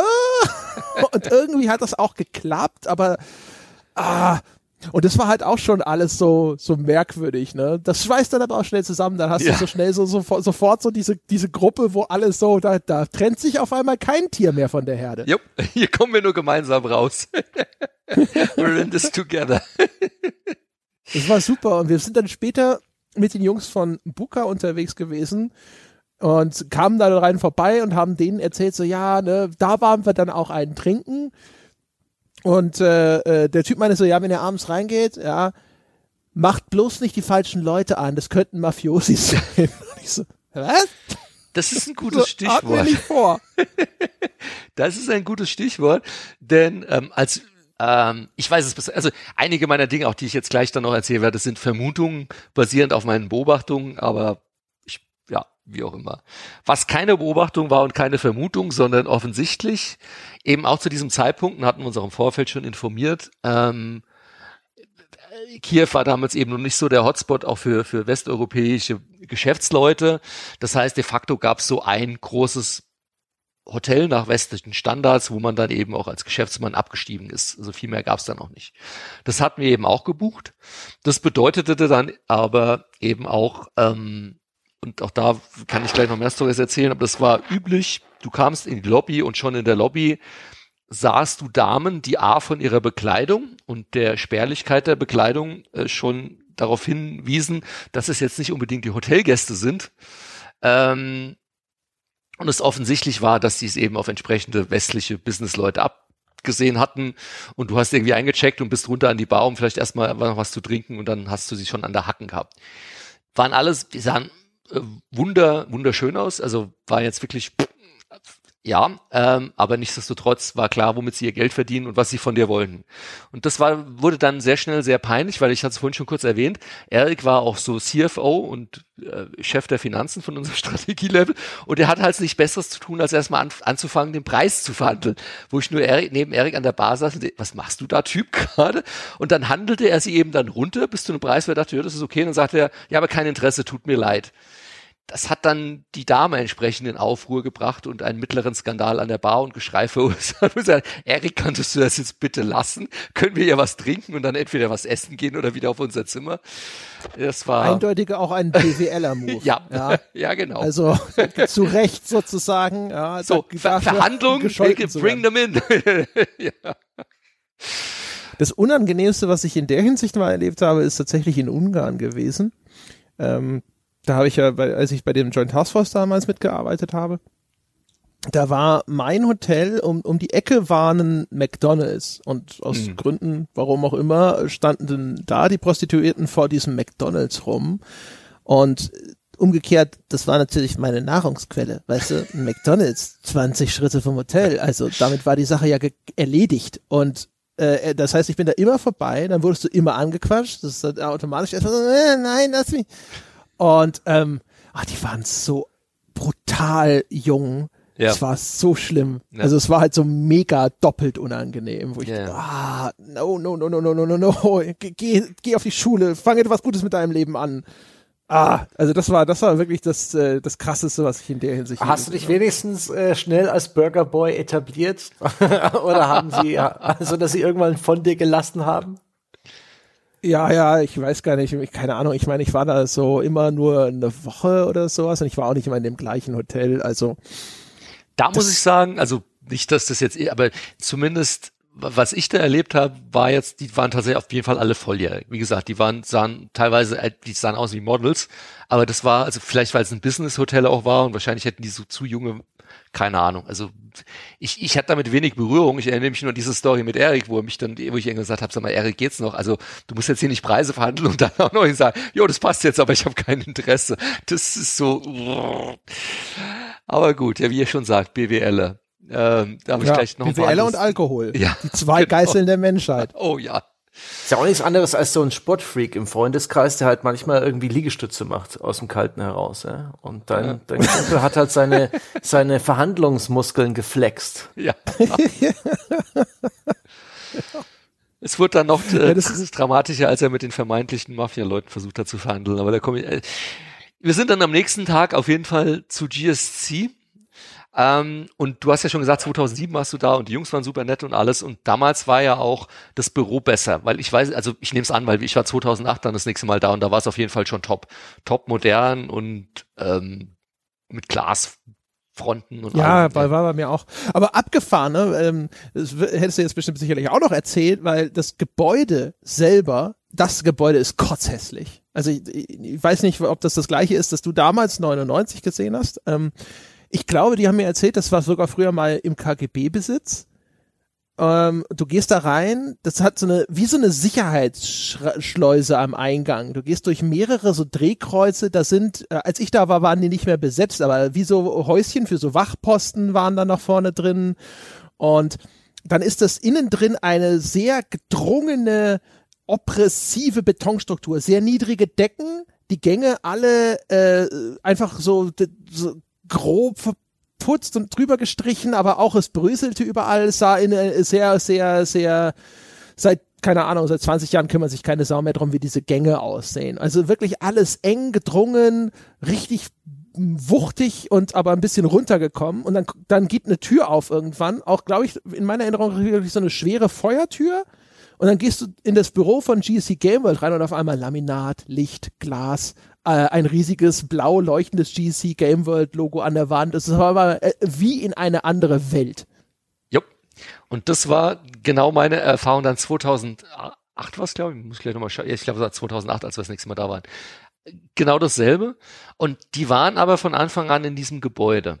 Und 1999 sah ihr Büro genauso aus wie der Rest des Gebäudes. Also erstes Mal, wir kamen an und die Häuschen waren noch besetzt. Das heißt, es standen da Waffen, äh, Wachen mit Kalaschnikows. Was schon mal sehr befremdlich war, aber habe ich da noch öfter erlebt in Russ äh, oder in, in Ukraine auch, aber auch in Russland. Ähm, auch wieder diese Schutz und hier, wir machen, also die müssen wohl damals obwohl Costex mehr oder weniger erstes Spiel war, aber die haben vorher schon so ein paar Sachen gemacht, teilweise, also für gerade für ukrainische Verhältnisse schon gut verdient haben und ähm, entsprechend schon um ihren Schutz ähm, bemüht gewesen sein. Deswegen auch die, der Revolver im, im, im, im Trunk, im, im Kofferraum des Autos. Ähm, aber dann kamen wir da rein und die Gänge, wie du beschrieben hast, komplett, es ist ein altes Fabrikgebäude, also nicht, also sieht aus wie ein Fabrikgebäude. Ich glaube auch, ich meine mich zu erinnern, das hat im KGB mal gehört, aber so ein Betonklotz. Ähm, und ich wollte erstmal auf Toilette und dann haben sie mich den Gang runtergeschickt, das werde ich nie vergessen. Den Gang runtergeschickt, gemeint am Ende des Gangs links, da bin ich am Ende des Gangs links und da war ein nackter Raum mit einer Klübe, also man kann es in keinem Computerspiel, wenn man irgendwie so, so Dystopie darstellen will, besser machen. Es hing eine nackte Glühbirne von der Decke, die nur so geblinkt hat. Das war ein kahler Raum und es war ein Loch im Boden. Das war wirklich die Toilette, ungelogen. Also ich habe sowas auch nie wieder danach in irgendeiner Form erlebt. Also schlimmer als deutsche Rastplatz-Toilette. Äh, die, die, dagegen ist eine französische Rastplatz-Toilette eine Fünf-Sterne-Toilette. Also sagen wir deutsche, deutsche Rastplatz-Toilette 80er, End 80er. Weißt du, wo, wo das ja, noch so, so Häuschen ah. und dann ist das so eine lange Latrine einfach nur, so, so eine Pissrinne. Nein, es, ist, es war, da ging es wahrscheinlich Alcatraz irgendwie fünf. Also ich habe ich hab das echt nie wieder. Also es war auch eins dieser prägenden Erlebnisse. Und dann sind wir in das Büro rein und das Büro war äh, wirklich sehr far von, von dem, was du beschrieben hast. Es war genauso ein, ein Raum in derselben Qualität, sage ich mal. Und es war, ich werde es nicht vergessen, du kamst rein und dann ähm, kennt ihr noch sowas wie ein Sprachlabor aus der Schule? Also wir hatten das noch bei uns in der Schule ein Sprachlabor hast du dann in Französisch oder Englisch und ich kenne das so. Du hast dann so ganz, äh, ganz kleine äh, Schreibtische, rechts und links mit so einer Trennwand zu dem nächsten und du sitzt da aufgereiht wie die Hühner auf der Stange und hast dann deinen Kopfhörer auf und vorne sitzt der Lehrer. Also alle schauen so nach vorne zum Lehrer. Und das war Heute nennen wir es Callcenter. Ja, aber weiß ich nicht, ob dann da vorne einer sitzt und ob die so sitzen, aber vielleicht kann man sich wie ein Callcenter vorstellen.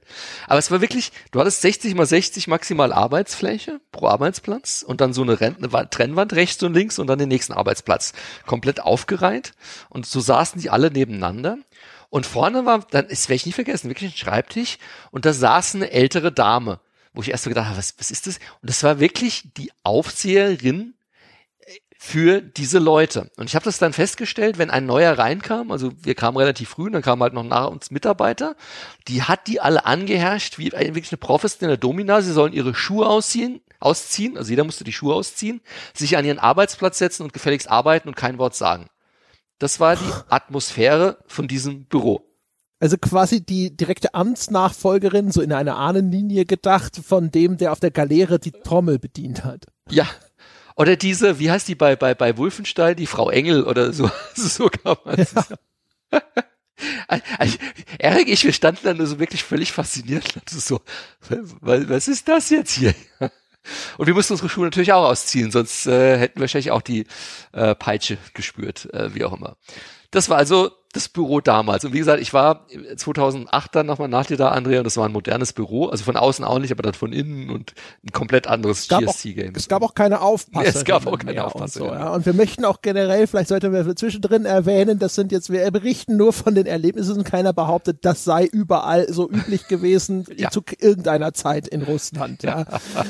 und aufpassen, dass das jetzt hier nicht so aussieht, als würden wir einfach nur Klischees abarbeiten oder so. aber es ist ja echt eine ulkige Funktion. Ist auch ein Job, den jeder, glaube ich, haben will. Das sollte man durchrotieren lassen. Man, man muss dazu aber sagen, und das, da komme ich vielleicht später nochmal drauf, ähm, ich glaube, es hat sich heute auch geändert. Äh, nicht, ich glaube, ich weiß es. Also ich habe jetzt auch mit osteuropäischen Teams in jüngerer Vergangenheit zusammengearbeitet. Aber es war dann auch noch 2008 bei meinem wirklich großen Trip nach äh, Russland und da waren dann wirklich alles dabei, Russland, Ukraine und viele Städte. So, dass die Mentalität damals sehr krass war. Einer gibt vor, alle folgen. Also auch, also da war nie, also ihr habt vielleicht am Rande so heutzutage so moderne Projektmanagement-Methoden, Agile und das Team entscheidet gemeinsam und sowas ist heute inzwischen auch bei vielen auch osteuropäischen, russischen Teams, die ich kenne, die arbeiten so, das wäre damals undenkbar gewesen. Das war wirklich krass so. Einer sagt, alle Folgen, no matter what. Das war so in deren Genen drin, auch im Game Development. Wie gesagt, auch 2008 noch, wenn ich auf diesen Trip später komme, wenn ich mit einem Projekt, wenn ich, wenn ich eine Due Diligence mache, das ist auch so ganz wichtig vom Verständnis, versuche ich herauszufinden, wie ein Team arbeitet. Das heißt, ich gehe auf einzelne Teammitglieder so, weil ich relativ schnell rausfinde, wenn mir der Projektleiter was vom Pferd erzählt und wie toll sie planen und ich dann ein Teammitglied frage, wo steht denn eure Planung? Und die schauen mich nur an und sagen, welche Planung. Wenn ich das versucht habe, auch 2008 noch bei einem russischen Team zu machen, auf ein Teammitglied, das keine Lead-Funktion hatte, zuzugehen, haben die mich nur mit großen Rehaugen angeschaut zu ihrem Projektleiter oder Lead um, den auf Russisch angesprochen und der hat mir geantwortet. Die hätten Per, wahrscheinlich per Todesstrafe wäre denen nicht erlaubt gewesen, mir direkt zu antworten. Aber das ist, könnte ja durchaus effizient sein. Ist wahrscheinlich so dem totalen Chaos vorzuziehen, oder? Ist es nicht dann auch relativ einfach für dich? Also wenn du mich jetzt nach meiner Pro persönlichen Projektleiter-Management-Präferenz fragst, dann bin ich bei Civilization, lang, lang lebe die Diktatur. Das ist immer noch die beste Form. hey. Wie du schnell und effizient zu Ergebnissen kommst. Deswegen, das ist jetzt gar nicht mal wertend gemeint. Da hat, okay, er, da hat er zufrieden genickt, der Ralf Adam, ja, beim genau. Schreckensregime. Ja, da gab's, ah. da gab's die rote, nee, grüne Haken in deinem, in deinem, äh, in deinem geheimen Dokument. auf meinem Klemmbrett, äh, auf meinem virtuellen ja. gleich, ja, check, check Da mal. hat der Smiley-Stempel genau. geglüht. Die wird die Schirmmütze zurechtgerückt, zufrieden genickt, ja. ja. Sanitäre Anlagen aus. Zeichnet jetzt hier ein völlig falsches Bild von mir. Da muss ich gleich noch ein Wodka Martini trinken. ja, so zurück nach Hause, nur noch russische Teams, wenn es ja. nach mir geht. Na, also es war schon äh, auf jeden Fall sehr bezeichnend, sagen wir mal so. Wie gesagt, wir können gerne mal einen Projektmanagement-Podcast machen. In wie vielen anderen Teams hast du die Funktion des Anscheißers installiert? ja. ja. Was ihr braucht, ist vorne ein Tisch. Ja. Scheiß auf Agile, wir machen jetzt russisches Projektmanagement. Funktioniert. Ja. Ja. ja, ich wollte gerade sagen, ja, wenn wenn wenn wenn es einfach wenn es einfach funktioniert, ja, wenn der Shareholder hinzwischen genau. glücklich ist. Jetzt mal ein Beispiel, wie gut das funktioniert hat. Genau, wo wir jetzt gerade sind. Also wir kamen da an Stalker. und haben, haben dann mit denen angefangen zu reden. Habe ich gleich noch eine zweite, die dann eher so, aber äh, passt jetzt, ziehe ich vor. Ähm, oh, deswegen ist Stalker zu spät gekommen, weil sie nämlich die Position des Anscheißers wegrationalisiert haben. Ja, da wurde wieder am falschen Ende gespart. Ja, genau. Da kam dann plötzlich THQ dazu und so dieses westliche und ja, Milestones Projekt, es geht ja gar nicht. Ja. Was ja, macht eigentlich die Person da vorne? Ja, die, die schreit nur jeden zusammen, der nicht arbeitet. Ja, das brauchen wir doch nicht. Ja. Und alle so, pff, genau. wenn ihr meint. Und das war, als es schief ging. Ja, Nein, aber jetzt mal. sieben Jahre später, dann hat, saß THQ da und hat sich gedacht so, ja verdammt, hm. hätten wir doch nicht. Warum haben wir eigentlich? Aber jetzt mal als konkretes Beispiel für meinen Case hier. Bitte. Ähm, wir fingen dann an, mit ihnen zu reden und dann haben sie uns den aktuellen Stand des Spiels gezeigt. Sie haben uns erst noch was anderes gezeigt, aber ich wollte jetzt diesen Punkt gerade mal vorziehen. Dann fing ich an zu fragen und ähm, eine meiner ersten Fragen war hier in eurem Spiel, gerade, also wer Cossacks kennt, also vielleicht nochmal, es ist ein Echtzeit-Strategiespiel, typisch wie Age of Empires, man baut erst Gebäude, produziert Truppen, greift dann den Gegner an, macht ihn platt. Unique Selling Point von Cossacks äh, war und ist die Unmenge an Truppen. Also während Age of Empires ein, ein Hardcap hat von, ich glaube, 50 Truppen pro, pro Spieler. Das heißt, in einem Netzwerkspiel mit vier Leuten können es dann maximal 200 Einheiten geben war der große USP von Cossacks, du kannst Produkt, äh, äh, äh, ähm, Truppen produzieren bis zum Abwinken. Ähm, ich glaube, die hatten einen Cap von, ich müsste lügen, 300 oder sowas, aber wenn man eine Schlacht gehabt hat, du hast eigentlich nur Truppen gesehen in Cossacks. Und deswegen war meine, eine meiner ersten Fragen, habt ihr Formationen in dem Spiel, dass ich irgendwie die, das ein bisschen sortieren kann, was ich da auf dem Bildschirm sehe und auch Formationen, verschiedenen Truppentypen, verschiedene Formationen zuweisen. Und da sind wir genau bei dem Beispiel ich frage das den Game Designer, der schaut hilfesuchend, ich glaube direkt sehr gern oder irgendein Lied, die verfallen in ein russisches mit Händen und Füßen reden und es wurde immer lauter. Dann reden sie mit ihrem Übersetzer, äh, aka, was auch immer seine Rolle war, Vermittler. Der schaut uns an, wir gehen Mittagessen, kommt Jungs. Nicht nur so, äh, nee, nee, kommt, wir gehen Mittagessen. Und dann sind wir Mittagessen gegangen, relativ lang, ausgiebig, viel Wodka, kommen zurück ins Studio Sie, ja, natürlich haben wir Formationen hier. Und dann zeigte der Programmierer Formationen. Der hat die fucking Formationen in der Zeit programmiert, wo wir beim Mittagessen waren. und das war so ein, oh, okay, man wusste da nicht, ob man ihm Respekt zollen soll oder ob man jetzt denkt, wie ist das die Art, wie ihr Spiele entwickelt.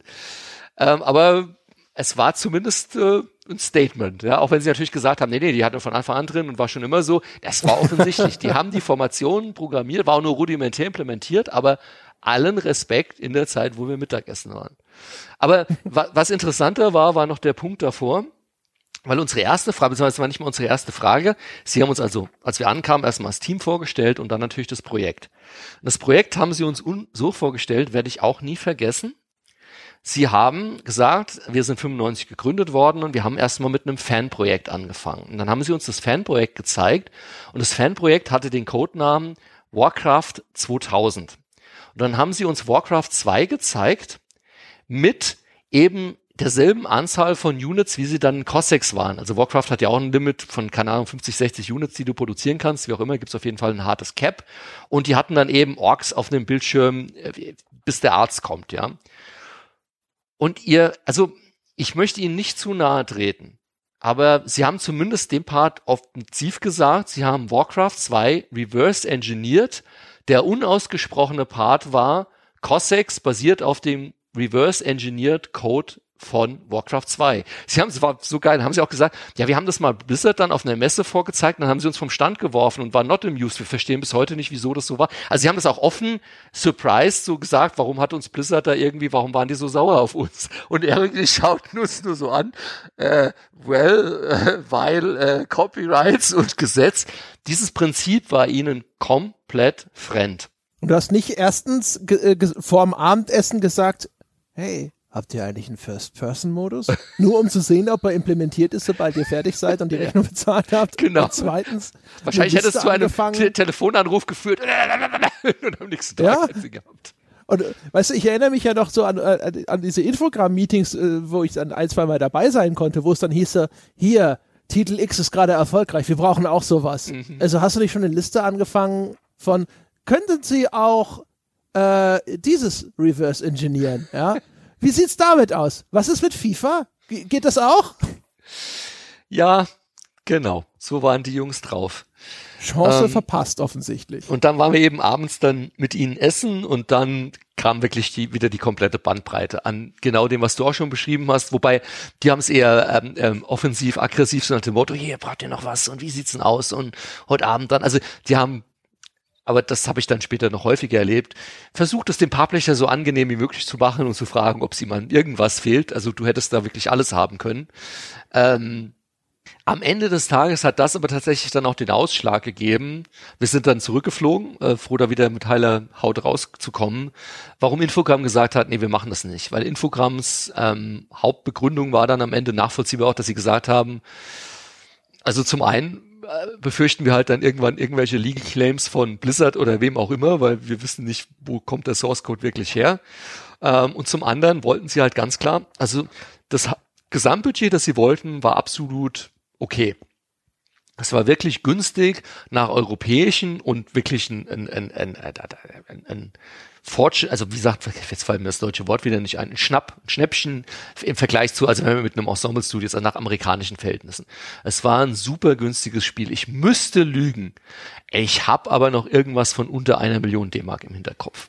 Oh, das ist wirklich das billig. Das war super billig. Aber Infogramm hat gesagt, die wollten Dafür aber, das ist aber auch normal, schon mal eine Signature-Fee. Also es ist auch relativ üblich, wenn du mit einem Entwicklerteam dann irgendwie einen Vertrag unterschreibst, dass sie schon mal ein Upfront kriegen und dann auch Milestone-Zahlung. Und Infogramm hat halt gesagt, wenn wir denen irgendwelche Zahlungen überweisen und dann liefern sie nicht, wir werden keine Chance, die zu verklagen. Weil nach ukrainischem Recht und wie gesagt Ende der 90er noch was anderes als jetzt und, und, und Ukraine Teil der EU und, und tralala. Und, ähm, Infogramm hat dann gesagt, also aus Bedenkengründen für den Titel, ja. Und er ist super günstig, dennoch ist es uns das Risiko zu hoch. Was ich nachvollziehen konnte. CDV ist das Risiko eingegangen, sind dafür fürstlich belohnt worden. Das Ding war ein Riesenerfolg für CDV. Ich glaube, neben Panzers wahrscheinlich das größte Erfolgsprojekt von, von CDV. Es hat sich damals meines Wissens auch super in den USA verkauft. Also CDV hat damals gesagt, scheiß drauf, wir gehen das Risiko ein und hat funktioniert. Gut für CDV. Ähm, aber Infogramm hat dann gesagt, nee, wir machen es nicht schade. Ich hätte dann bestimmt noch mehr äh, allein über dieses Projekt schöne Stories erzählen können. Aber das war so mein erstes Erlebnis wirklich im, im, im wilden Osten. Und das, wie gesagt, war damals noch sehr wilder Osten. Äh, warst du denn am, am Ende eher froh oder hast du dir gedacht, so, ah, verdammt, ja, vielleicht hätte ich, hätte ich vielleicht doch mehr dazu raten sollen, ich, nachdem es dann so erfolgreich ja, war? Ich, ich war hin und her gerissen. Ich war aus einem Grund froh, weil ich mich super unwohl damals noch gefühlt habe, nicht wegen den Jungs. Auch, dass ich glaube, man hätte mit, sie haben es ja auch dann bewiesen. Ich meine, zumindest bei Cossacks, äh, Stalkers, damit ja eine andere Geschichte. Ähm, das, aber ich habe mich echt 99 noch super unwohl gefühlt wegen Tschernobyl.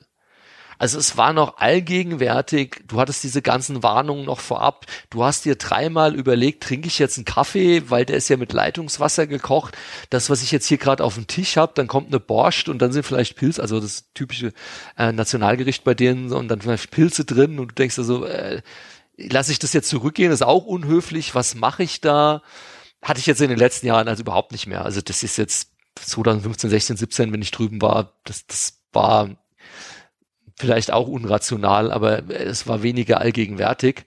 Jetzt, nachdem ich Tschernobyl gesehen habe, die Serie, hatte ich ja vielleicht wieder diese Paranoia, aber damals war das echt noch so ein ganz komisches Gefühl, das ich hatte. Also vor dem Hintergrund war ich froh. Das Spiel hätte ich gern gemacht, weil ich habe damals schon, es war auch mein Fazit, ich glaube, ich habe es wahrscheinlich auch irgendwie, das Fazit, was das Spiel angeht, war, das wird ein geiles Spiel. Was es ja dann auch wurde, hat ja auch gute Wertungen bekommen und das war schon alles top. Ja. Wie gesagt, die Produktionsrisiken, das ist ja dann eher weniger mein Ding aus Producer-Sicht. Das ist dann Finanz, die dann halt die Legal-Risiken abwägen müssen. Und ihr Call war dann auch, wo ich sage, ja, kann ich nachvollziehen. Aus, aus Spielersicht hätte ich kein Problem gehabt und aus, aus Game-Sicht. Das wäre dann eher meine, meine persönliche. Ich meine, ich, ich äh, glaube nicht, aber Erik hat dann auch später tatsächlich 2008 oder 2009 äh, hat dann Krebs gehabt. Also der hat Gott sei Dank geheilt und er ist auch heute noch gut dabei und ist nicht mehr in der Games-Branche, aber wir sind immer befreundet. Aber klar, kann aus allen Gründen kommen, ja, weißt du nie. Aber es ist dann trotzdem noch mal so, wo du so denkst, okay, fühlt man sich nicht so ganz wohl damit. Ja. Mhm. Was glaubst du, hat, hat das, wie viel hat, da, hat damit zu tun, dass das auf einen erstmal so fremd wirkt und man irgendwie alles, was man über Russland gehört hat, gerade so auch in der Zeit vielleicht mhm. noch, ne, wenn man so in den 80ern groß geworden ist und sowas, das, äh, glaube muss man, muss man sich nichts vormachen. Wir sind quasi schon mit so einer Anti-Russland-Propaganda aufgewachsen, insbesondere auch so aus den ganzen US-Medien raus äh, dass das irgendwie immer noch so ein, so ein, so ein bisschen, keine Ahnung, komisch bedrohlich auch in seiner Anmutung ist. Ne? Ja, es ist, glaube ich, eine Mischung aus beidem, weil ähm, es wirkte natürlich da noch so, aber auch dadurch, dass es so wirkt und du das Gefühl hattest, die haben keinerlei, also es, also wenn ihr die Tschernobyl-Serie gesehen habt, genauso wirkte eben Kiew zu der Zeit so nach dem Motto, im Zweifel gibt es irgendwelche Bonzen, die alles kleinreden und die Gefahr für die Bürger aber verschweigen und es gibt auch keine wirklichen Kontrollen und du weißt nicht, wo das wirklich, was du auf dem Tisch hast, Tisch stehen hast, herkommt und ob das wirklich alles gecheckt wurde oder sowas, weil das noch so allgegenwärtig wirklich damals war in der Zeit. Mhm. Ich weiß nur, das, das Ding war halt irgendwie so, als ich dann da war, also einerseits war das dieses, dieses Ding, dass du immer Angst hattest, du gehst hier so völlig verloren mhm. und bist so hilflos sozusagen, weil die Kommunikation mit, mit den Menschen ist schwierig, du verstehst nichts, du kennst dich nicht aus und so weiter und so fort. Umgekehrt dann hinterher, als ich dann aber mit den, mit den Leuten unterwegs war, die waren alle fantastisch und die waren so auf ihre Art so angenehm entspannt ja. auch. Also sowohl die Jungs von Booker als auch von GSC Game, Game World das sind jetzt sozusagen die einzigen Leute aus der Ukraine und Russland, die ich wirklich längere Zeit kennengelernt habe. Aber die hatten so genau die richtige, das richtige, den richtigen Grad von don't give a fuck. Ja. ja. ja. Einfach so, ja. die, die, weißt du, so, äh, die, die Situation wird dann einfach gelöst, da wird nicht gejammert oder sonst was, die sind alle mega locker gewesen und so. Wir waren ja in der, in der Ukraine, waren wir auf dieser Pressetour und in, in Kiew ist es für den normalen Arbeiter wohl üblich, dass er halt einfach mal äh, Leute, also Autos auf der Straße anhält. Wenn du von der Arbeit nach Hause fährst, dann verdienst du dir ein bisschen Geld damit dazu, dass du Leute mitnimmst wie ein Taxi. Ja. Ja. Und normalerweise, weißt du, so die, die westliche durchgeplante PR-Meute äh, oder sowas, ja, da würde, wäre ein PR-Manager, der würde sich ja schon so ein bisschen schäbig fühlen, wenn er nur ein Taxi bezahlt. Und hier war das halt wirklich, und die stopfen uns dann halt einfach in, die, in so, so Autos von irgendwelchen privaten Leuten rein, haben den Leuten gesagt, fahr denen nach, dann haben sie, äh, hat unser Auto die aus den Augen verloren, dann mussten wir sie anrufen und ihnen irgendwie händeringend weiterreichen, damit er dem Fahrer erklärt, wo er überhaupt hin soll. Wir, wir konnten es ihm nicht sagen und er verstand uns auch nicht.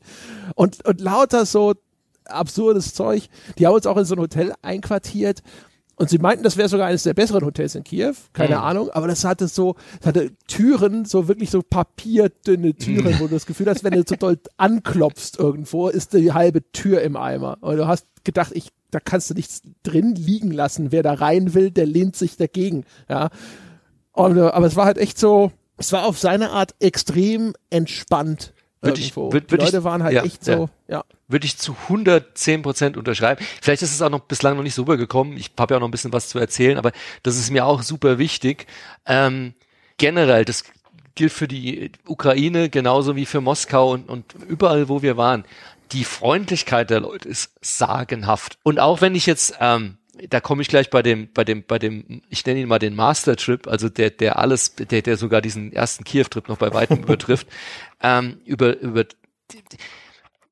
wenn die, also wir kamen wirklich in Studios, ähm, komme ich gleich zu, und die fangen um 11 Uhr an, die stellen dir eine große Karaffe eiskalten Wodka hin und so Brote mit Speck. Aber das ist nicht, weil die dich unter den Tisch trinken wollen. Also das ist die Freundlichkeit. Also diese Herzlichkeit der Leute ist absolut sagenhaft egal wo wir bislang waren. Also ich kann da nichts Schlechtes sagen. Also ich würde, wir haben, ich habe ja auch später, ich habe äh, zu Jovo-Zeiten haben wir dann mit Niwald Spiele gemacht und sowas. Ich würde immer sofort mit einem osteuropäischen Team Spiele machen. Also vielleicht mal da so von der von der Qualifikation her, die haben mit Abstand auch die besten Mathematiker, ist ja auch so, was man auch klischeehaft mit ihnen verbindet, aber zu Recht. Also die besten Coder, mit die ich kenne, kommen da. Art hat sich über die letzten Jahre erst so ein bisschen verbessert. Also das Klischee gerade damals noch war, und da war Cossack auch eine angenehme Ausnahme. Alles, was davon da kommt, ist so dieses Grau in Grau, also so auch so Witcher und sowas. Also das war lange Zeit eher so ein bisschen ein Problem. Aber gerade technisch, ähm, ich glaube meines Wissens auch die komplette CryEngine, sowas ist von Russen gemacht oder zum Großteil, die sind halt sensationell, also was die mathematische Ausbildung angeht. Aber wie gesagt, was du sagst, Anne, die Herzlichkeit der Leute und äh, traumhaft. Also fantastisch. Aber der andere Punkt, den du auch gesagt hast, den hatte ich tatsächlich auch auf meiner Liste. Ich habe das damals, die haben für mich auch das Uber-Prinzip erfunden. Also es war wirklich auch so, in Moskau war das genauso, in Moskau ist es noch krasser, du kriegst in Moskau kein Taxi. Die gibt's zwar theoretisch, aber versuch mal in Moskau ein Taxi zu bekommen. Die haben schon, als ich beim ersten Mal in Moskau war, so wie du es beschrieben hast, du hebst deine Hand, winkst einen ran, dann diskutierst du mit dem, ob er in dieselbe Richtung fährt und wenn er das macht, nimmt er dich mit und du vereinbarst irgendeinen Preis und dann nimmt er dich mit. Fantastisch. Wobei, da haben wir auch die wüstesten Stories erlebt. Wir haben mal einen Mercedes angehalten und es hat geregnet wie in, in Kübel. Und wir so ein Mercedes, steigen ein und dann war das aber ein uralter Mercedes und das Bodenblech war durchgerostet. Der hatte literally wirklich Löcher unten im Boden, wo das Wasser reingeschwappt ist. Das heißt, wir hatten danach dann durchnässte Turnschuhe. Ein anderes Mal haben wir in St. Petersburg nachts ähm, einen angehalten und es war ein Golf GT und der ist mit 160 durch St. Petersburg und St. Petersburg hat Kopfsteinpflaster. Ich bin noch nie in meinem Leben mit 160 über ein Kopfsteinpflaster geheizt in der Innenstadt. Das sind dann immer die spannenden Erlebnisse, die man dann hat. Aber wie du sagst, André, immer diese Freundlichkeit dahinter und du denkst dir so, äh, cool, lustig. Ja, halt diese, die sind halt so entspannt gewesen, zumindest die, ja. die ich kennengelernt habe. Und das ist halt schon ein krasser Kontrast, weil du siehst äh, viel an Bauwerken, die halt wirklich irgendwie so, zumindest auf unser eins wirkt es so ein bisschen trist alles, ne? Also diese krassen Betonbauten und so. Und gerade in Moskau zum Beispiel wirkte das dann halt auch alles teilweise einfach auch so, so wie es ins, wie es wie es inszeniert oder äh, arrangiert war, war es auch bedrohlich, weil ich habe schon im Podcast schon mal erzählt, wir sind dann einmal abends sind wir Bier kaufen gegangen, nur mit dem guten Mann von Gamercell und dann sind wir da in so einen kleinen Laden, der war auch im Keller vor so einem Haus, da bist du so in einen Keller reingegangen und der, der Typ, der da verkauft hat, war hinter einem wirklich dichten Stahlzaun und mit einem winzigen kleinen Durchreiche, um die Produkte rauszugeben. Muss es dann da irgendwo deuten, was du haben möchtest und sowas. Also es wirkte abgeschirmt, wie man sich das hier auf, nicht mal auf einer Bank vorstellen würde. Also wie eine Bank im Wilden Westen vielleicht oder so. Also so eine Schutzmaßnahme, wo du das Gefühl hast, das baust du nur, wenn du sonst dreimal die Woche überfallen wirst. Und ähm, dann wir haben das Bier gekauft, auf dem Rückweg zum Hotel kamen Obdachlose, die versucht haben, das dem Typen, der dieses, dieses Sixpack getragen hat, aus der Hand zu reißen. Da sind zwei Flaschen kaputt gegangen, wir sind eilig zurück zum Hotel. Es war alles mega weird. Ja. Und dann denkst du so auch irgendwo, ja, die Leute, die jetzt hier wohnen und leben und sowas, die müssen auch alle so streng und so ernst sein, wie das irgendwie so diese ganze Umgebung suggeriert und so. Aber die waren alle halt einfach nur mega gechillt, ja. Und das war halt einfach auch auf, also, ich glaube halt, weißt du, das, was du äh, erzählt hast, auch so ein bisschen so diese Backschisch-Kultur, ne, dass du halt so einen Polizisten auch bestechen kannst oder sollst und sonst irgendwas. Ich glaube, das so, so, so eigenartig und so negativ das teilweise sicherlich auch ist, so umgekehrt hast du das Gefühl, die Leute sind aber halt auch in allen Lebensbereichen viel eher bereit, einfach mal fünf Grad sein zu lassen, stellen sich nirgendwo groß an. Die Jungs von Booker haben mit uns äh, so eine Tour durch Moskaus U-Bahn gemacht, weil die hatten damals dieses Stalin Subway in Entwicklung. Diesen Ja. Shooter, der Ja. so in den Moskauer U-Bahn-Stationen spielte und Moskauer U-Bahn-Stationen sind wohl bekannt dafür, weil einige davon haben die längsten Bahnsteige der Welt. Da waren wir auch so, hier, guck mal, über einen Kilometer Bahnsteig und wir so, ja, Mensch, mach das ist ja ein Ding. Ähm, Vor allem die Rolltreppen, die in die Tiefe gehen, sind ja auch die längsten Rolltreppen nach unten. Ja, da habe da hab ich gerade keine Erinnerung mehr dran, aber das ist Ja. sicherlich gut möglich. Und ähm, äh, dann, dann haben die mit uns da diese Touren gemacht und dann wurde in diesen U-Bahn-Stationen wurden überall Raubkopien verkauft. Da waren überall so kleine Kackstände mit Raubkopien und die sind mit uns da auch so hin vorbei. So, hier, so, ah, guck mal, das ist von uns. Und, aber halt auch auf so eine Art und Weise, so einfach wie so eine, wie so ein Reiseführer, ja. Ja. Also ja, mein Gott, ist halt so, was soll's, ne? Meistens sind die Übersetzungen besser, da kann man auch noch mal drauf gucken, ja, wenn man, das spart man vielleicht ein bisschen Geld, ja, so Hand in Hand. Wir hatten bei, das, das erinnert mich an eine andere Geschichte. Wir hatten bei Joe Wood einen Titel. Ich weiß nicht mehr, welcher er war. Ich weiß nicht, ob es Industriegigant war. Der war absolut Spaghetti-Code. Und es hieß, der ist unmöglich jetzt irgendwie zu lokalisieren.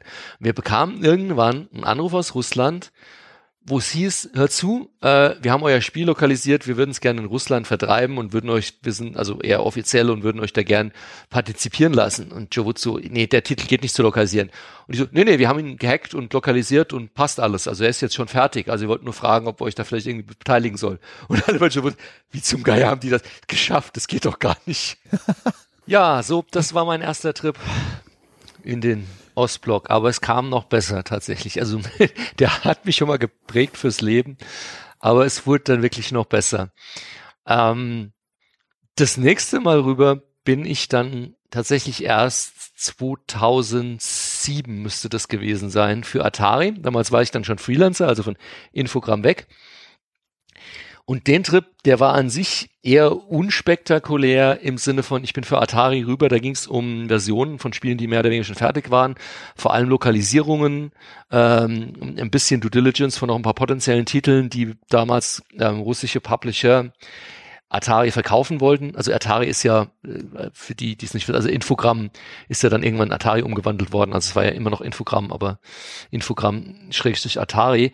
Das, die einzigen beiden ähm, Dinge, warum ich mich an diesen Trip noch so gut erinnere, ist zum einen, es war, ich bin im Januar 2007 geflogen und das war, als Kyril, dieser berühmte Sturm über Europa äh, gefegt ist. Und ähm, wir sind eins der letzten Flugzeuge tatsächlich gewesen, die von Frankfurt rausgeflogen sind. Und das werde ich nie vergessen. Weil normalerweise ist es ja so, das Flugzeug hebt ab und dann geht es irgendwo in seine Rechts- oder Linkskurve, um dann irgendwie auf seine Flughöhe zu kommen. Der Captain hat das Gaspedal bis zum Anschlag durchgetreten und zehn Minuten lang die Maschine kerzengerade versucht, nach oben über die Wolken zu dreschen, weil wenn der sich in, in dem Moment in eine Kurve gelegt hätte, hätte es die Maschine wahrscheinlich fünfmal überrollt und dann auf den Boden gerissen.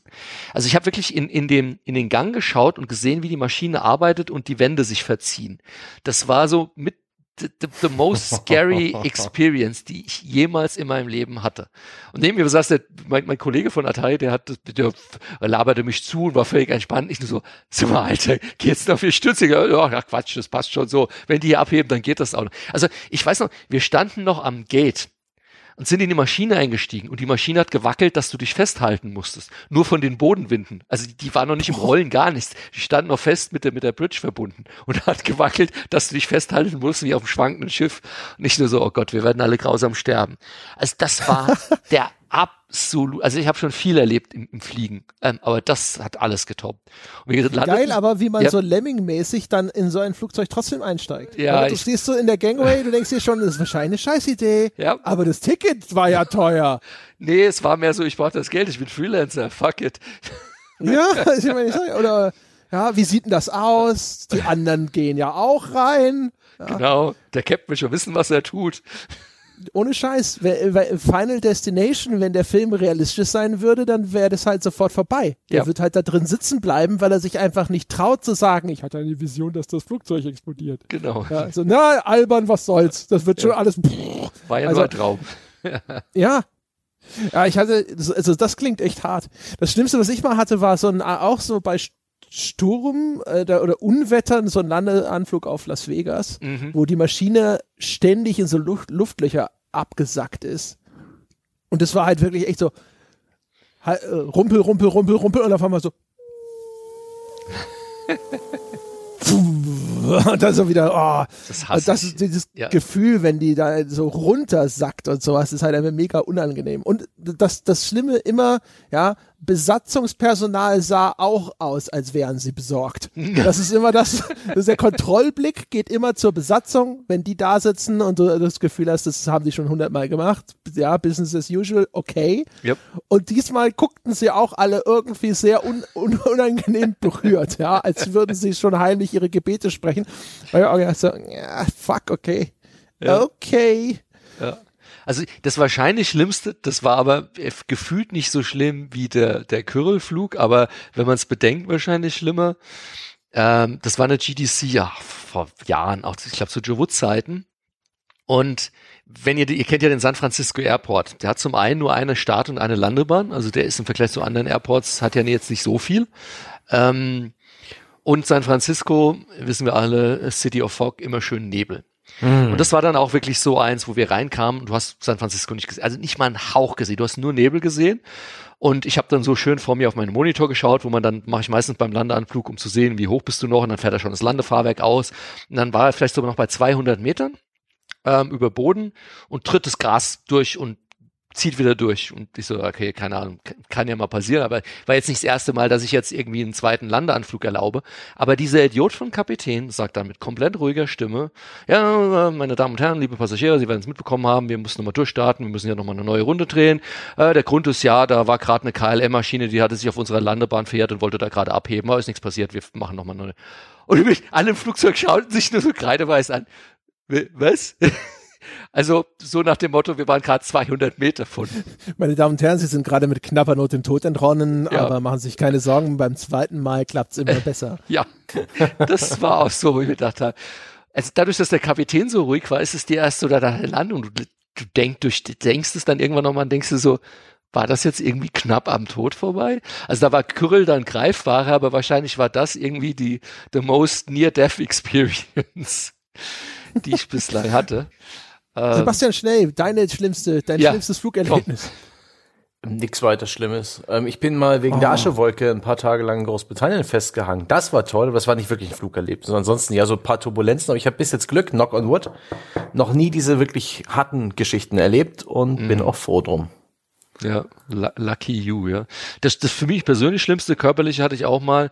Das ist aber auch, du hast gesagt Las Vegas, du hast meistens, wenn du von LA fliegst oder auch von San Francisco, wenn du teilweise über Inland fliegst, gerade Nevada oder sowas wegen der warmen und der kalten Luft, das kann schon mal turbulent werden. Und ich weiß noch, ich war auf einem Flug, da habe ich gesagt, so, ich, da waren sie gerade am Catering, ich muss ganz dringend auf Toilette.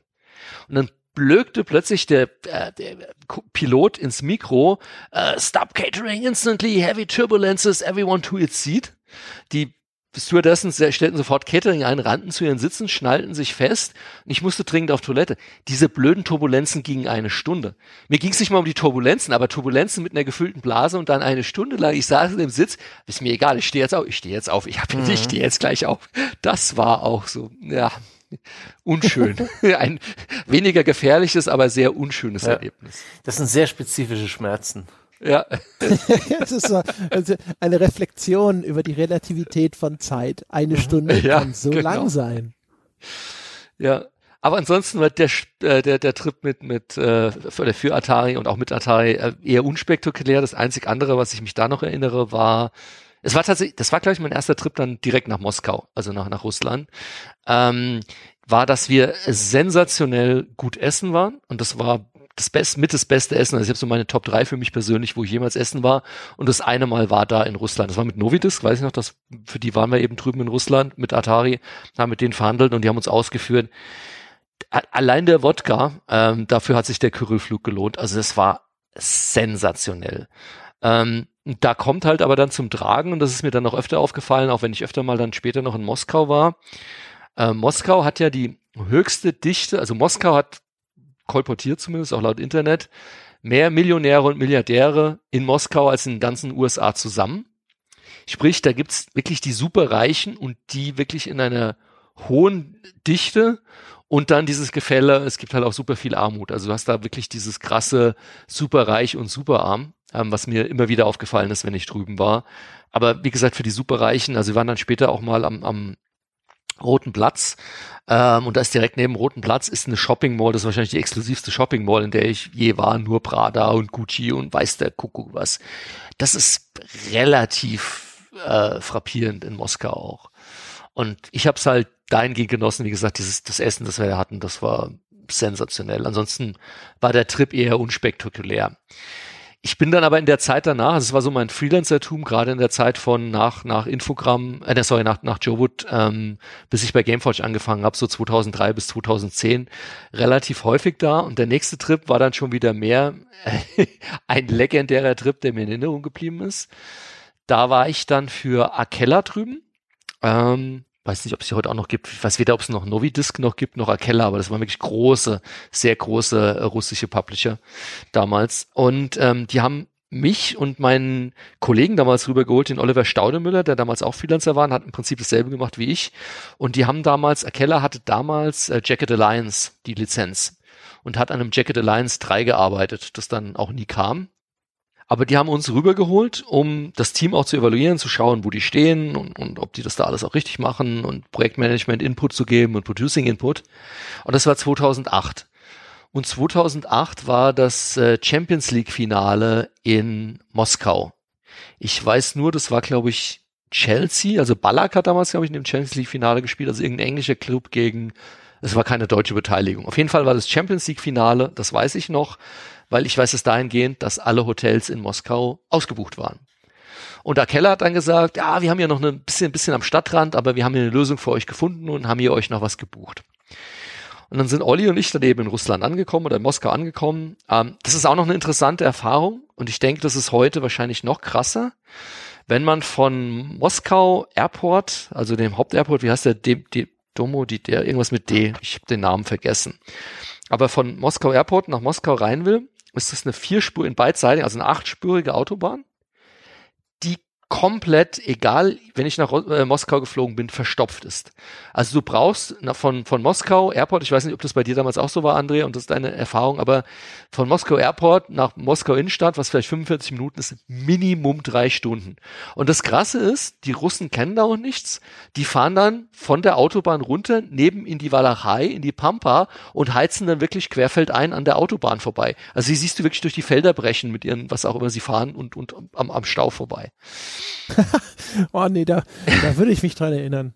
Uns hat damals tatsächlich sogar der Booker-Chef selber abgeholt, Maxim hieß okay. er, glaube ich. Den kenne ich auch noch. War auch übrigens ja. vergleichsweise junger, echt cooler Typ. Ja. Der kam da halt und hat es dann halt einfach mit seiner Karre äh, da dann, äh, ich glaube auch ich weiß gar nicht, ich glaube, erstmal ins Hotel gefahren, ja genau. Wahrscheinlich kannte der die und, Schleichwege und ist gleich querfeld ein oder so. Ja, oder vielleicht sind wir auch einfach zu einer guten Zeit gelandet, weißt du? Ja. Kann ja sein, dass der Flug einfach so war, weißt du, das, das wird so ein Nachmittag gewesen sein oder sowas, weil, wie gesagt, also wir sind da angekommen und dann war bis zum Abend, bis zum Abendessen war nix. Und da waren halt so drei, vier Stunden oder so dazwischen. Das heißt, wir müssen schon nicht irgendwie so super früh geflogen sein oder sowas. Und Businessflüge sind ja meistens eher morgens dann. Vielleicht hast du da einfach immer die erwischt möglich. Also ich, also kann sein, ähm, aber ich, ich hatte sowohl auf dem Hinflug immer nach Moskau als auch im Rückflug. Da war teilweise fast die Maschinen verpasst, aber das war so, das, das war relativ krass. Aber das wegen dem Hotel, das war dann, das war echt der Oberhammer. Ähm, dann haben wir uns mal erkennen noch getroffen, waren wahrscheinlich noch, ich weiß nicht mehr, essen, aber auf jeden Fall am nächsten Tag sollte es dann losgehen mit der Due Diligence und sie haben uns dann zum Hotel gebracht hatten nicht zu viel versprochen, war wirklich in den absoluten Outskirts, also irgendwo ähm, Moskau ganz weit draußen. Und dann kamen wir in das, in Anführungsstrichen, Hotel. Das war aber kein Hotel, sondern das war ein Etablissement, das seine Zimmer stundenweise vermietet und die halt nur spitz gekriegt haben, dass Moskau ausgebucht ist wegen des Champions League Finales und ihre Zimmer dann eben als Hotelzimmer vermietet haben. Hm. Es war aber ein Bordell. Punkt. Der Feierabend. Mm. Und ähm, Olli da schnell nochmal Sunny-Tücher gekauft. Das war noch unser kleinstes Problem, weil Olli nicht, also wahrscheinlich waren wir mit Keller nicht essen, weil ich weiß noch, wir, wir waren noch hungrig. Das heißt, wir sind dann auch in den Laden und so wie du es beschrieben hast, André, also irgendwo in der russischen wirklich ganz in der, wo, wo sie garantiert kein Englisch sprechen, so mit Händen und Füßen versucht noch irgendwo, dass die uns Essen geben, da in irgendeinem Laden, das Essen genommen, dann wieder zurück in dieses, in Anführungsstrichen, Hotelzimmer und wollten dann das Champions League Finale schauen und unsere mitgebrachten Devotionalien essen, äh, der Speisen äh, irgendwie zu uns nehmen. Und dann ging es halt alle fünf Minuten, Doc, Doc, Doc, Room Service, do you want any special service? Bla, bla. Also, du, du, wir kamen weder zum Champions League Finale schauen, geschweige denn zum Schlafen, weil das Ding war halt unter Volllast natürlich und die halt auch gedacht haben, na gut, dann können wir das Zimmer doch gleich sinnvoll nutzen und do doppelt abkassieren. Upselling. Ja, genau. Ja, wie an der Supermarktkasse. Free-to-Play-Mechanismen voll begriffen. Ja, sogar dein Zahnarzt macht es heutzutage, also. Das war. Ja, Zahnzusatzversicherung, ja, und dann bald auch ein Special Room Service. Ja, ja, das Kann ich Ihnen noch was Gutes tun? Ich habe, glaube ich, kein Auge zugetan in der Nacht. Ähm, ja, dann haben wir am nächsten Tag uns das Team angeschaut. Das war auch dann wieder unspektakulär. Die waren irgendwo in einem russischen Keller untergebracht und naja, das Spiel ist auch nie gekommen. Aber, aber das ist ja eigentlich auch schon alleine relativ geil, weil das war dann auch meine Erfahrung. Wir haben eine Tour gemacht über ganz verschiedene Studios, mit denen Buka damals zusammengearbeitet hat. Hm. Und da waren echt, also da waren Sachen dabei wie äh, Stormfront, glaube ich, war das nee, Quatsch, Nival. Nival war es, genau. Wir waren bei Nival. Mhm. Und die, äh, die waren geleckt, die, die Studios von denen. Also ja. die waren so ein bisschen wie das neue GSC-Studio, super clean und, und echt hübsche äh, Dinger. Aber wir waren halt auch bei Studios wie Icepick Lodge, also die, die damals Pathologic gemacht haben noch. Ja. Und äh, das war, das, das, das, das habe ich auch seitdem nie wieder gesehen. Also ne, das, dieses in Anführungsstrichen Studio. Das war halt in einem Mehrfamilienhaus. Also das waren ansonsten nur Privatwohnungen da drin. Im Keller unten drin äh, Wände, wo sich die Tapete wellte, weil die Wände feucht waren. Äh, so ein Aquarium komplett zugealkt, wo du nicht sehen konntest, ob da noch Fische drin waren und ob sie lebten oder nicht und so weiter und so fort. Also äh, wir waren in einem anderen Ding ich weiß nicht mehr, was das Spiel war, das die da gemacht haben. Vielleicht war das sogar dieses Stalin Subway Studio. Auf jeden Fall auch äh, wie auf einer Baustelle. In eine, das war in so einem Haus, das wurde entweder gerade richtig krass saniert in einem der oberen Stockwerke oder es war noch nicht fertig gebaut. Also du hast auf jeden Fall Dinge gesehen, wo du gedacht hast, so und auch die Bedingungen, unter denen die Spiele dort teilweise von diesen kleineren Studios dort entwickelt wurden, also da wundert sich erstens nicht, dass das so günstig ist, aber zum Zweiten hast du aber auch gedacht dann, weil ja gut, für so also Booker ist jetzt sicherlich vielleicht nicht die allerreichste Firma auf der Welt gewesen, aber du auch gedacht hast, so, ey, gib den Jungs doch wenigstens genug Kohle, dass die halt irgendwo äh, arbeiten können, wo du nicht das Gefühl hast, die, die, die, äh, die Pilzsporen liegen in der Luft. ja, ja. Das ist, ähm, erinnere ich mich noch bis heute. Ähm, auch diese Zeit, eben, das war dann 2008, also ich war Freelancer und ich war damals gerade in Brighton bei NCSoft, weil ich irgendwas mit NCSoft gemacht habe, ich glaube für Disney. Ich weiß es nicht mehr genau. Und ich weiß noch, war gerade mittags, das heißt, ich, vielleicht war der Trip dann auch, oder der, der Besuch schon zu Ende. Ich war auf jeden Fall unten am Strand in Brighton, ist ja sehr schön. Die haben eine wunderschöne Strandpromenade, ist ja so das, das Sylt oder wie auch immer, das, das von England sozusagen. Eine wunderschöne Stadt und einen wunderschönen Strand unten. Ähm, und dann bekam ich einen Anruf von einem super guten Freund und langjährigen Kollegen von mir. Und zwar ist es der Bob Wallace, der ist Leuten aus der Spielebranche vielen Begriff, der ist auch viel auf in Deutschland auf Messen und so, gibt auch Vorträge. Ähm, ist schon äh, etwas älter, also tatsächlich noch älter als ich, man mag es kaum glauben. Aber Bob ist in Amerika einer der bekanntesten Strategic Consultants. Das heißt, der berät Firmen eher so auf diesem, diesem wirklich Management-Level, wenn sie ihre Firma verkaufen wollen oder irgendwie sich so aufstellen wollen. Der ähm, berät unter anderem Remedy. Ähm, der hat Ensemble Studios damals geholfen, an Microsoft zu verkaufen. Der war im BioWare Board und sowas, also dieses Kaliber. Ähm, und ich kenne ihn seit der Ensemble-Zeit, eben weil wir mit Infogramm damals mit Ensemble verhandelt haben, wie tatsächlich in diesem Podcast auch angemerkt. Äh, und wir wurden dann Freunde. Und der rief mich an und meinte, äh, zu Ralf, ich habe hier gerade eine Anfrage. Und da kommt dann wieder der Eric Labelle ins Spiel, mein ehemaliger Chef von Infogramm, der damals dann auch Freelancer war und hat gemeint, ich würde gern mit dir und Eric zusammen zu dritt, wir haben eine Anfrage von einem großen russischen Publisher, die wollen, dass wir eine große Due Diligence Tour machen. Und zwar haben die eine äh, ne, ne, ne Liste von Spielen oder Spielgenres, wo sie gerne Spiele für entwickeln würden und haben wirklich eine große Anzahl von Studios und die möchten, dass wir gemeinsam uns diese Studios anschauen eine Due Diligence machen und einen Bericht schreiben und eine Empfehlung, welches Studio vielleicht für welches ähm, Projekt, für welches Spiel in Frage kommen würde und so weiter. Der Haken ist, wir haben sieben Tage Zeit und es sind elf Studios und das ist all over Russland und Ostblock. Und ich so, ja, klingt verrückt genug, gibt's Wodkas, sein mir, ich bin dabei. Äh, und es sollte drei Tage später losgehen. Also war einer von diesen von, von Beginn an absolut verrückten Trips. Und dann haben wir uns eben, Bob kam aus ähm, San Francisco, Eric kam aus äh, Lyon, haben wir uns erstmal in Frankfurt getroffen, um erstmal einen Tag sozusagen Vorbereitung zu machen. Das heißt, eine Agenda aufzustellen, komplett zu planen. Wie gehen wir diesen ganzen Trip an? Und sind dann am darauffolgenden Tag von Frankfurt nach Moskau geflogen mit der Maßgabe, wir treffen uns mit dem Kunden. Von dem Kunden kommen auch zwei Producer sozusagen mit, die organisieren den ganzen Trips von Kundenseite aus und dann machen wir irgendwie diesen Roundtrip. Und der Roundtrip sollte gehen von, in sieben Tagen wohlgemerkt, von erst in Moskau Studios anschauen, dann von Moskau nach St. Petersburg fliegen, von St. Petersburg nach Kiew fliegen, von Kiew zurück nach Moskau fliegen, von Moskau nach Voronezh fliegen, das ist eine Stadt 600 Kilometer südlich von Moskau in the middle of nowhere und dann wieder zurück nach Moskau fliegen. Ähm, und vielleicht mal einfach so um ein Gefühl zu bekommen, bei einer normalen ähm, Studio Due Diligence. Also wenn ich beauftragt werde, Ralf, wir wollen irgendwie mit einem Team zusammenarbeiten, also ein Publisher kommt auf mich zu, nimm die wirklich mal unter die Lupe, schau, wie die arbeiten, wie die aufgestellt sind, wie deren internen Workflows sind, was für eine Art von Spiel die überhaupt machen wollen, ist so ein Minimum drei Tage. Finde ich äh, rein beim Studio vor Ort und dann hat man mindestens noch mal drei Tage, um den Bericht zu schreiben, Empfehlungen auszusprechen und sonst was. Wir hatten jetzt sieben Tage für elf Studios über ganz Russland und darüber hinaus verteilt wussten also, es wird ein Höllenritt. Sportlicher Zeitplan, sagt ja, no, no risk, no fun. Nur die Harten kommen in den Garten. Ich wusste aber, das wird noch besser, weil ich da vorher jetzt schon ein paar Mal in Russland war. Wir haben es ja beide schon gesagt, André. Die Jungs sind super lieb, die sind alle super, mit denen kannst du gut, aber du wirst mir zustimmen, in einer Sache, wie du schon gesagt hast, die sind dieses, naja, komme ich heute nicht, komme ich morgen, wird schon irgendwie. Also ich wusste auch, egal was die organisieren, das wird Chaos. Der gesamte Trip wird komplett Chaos.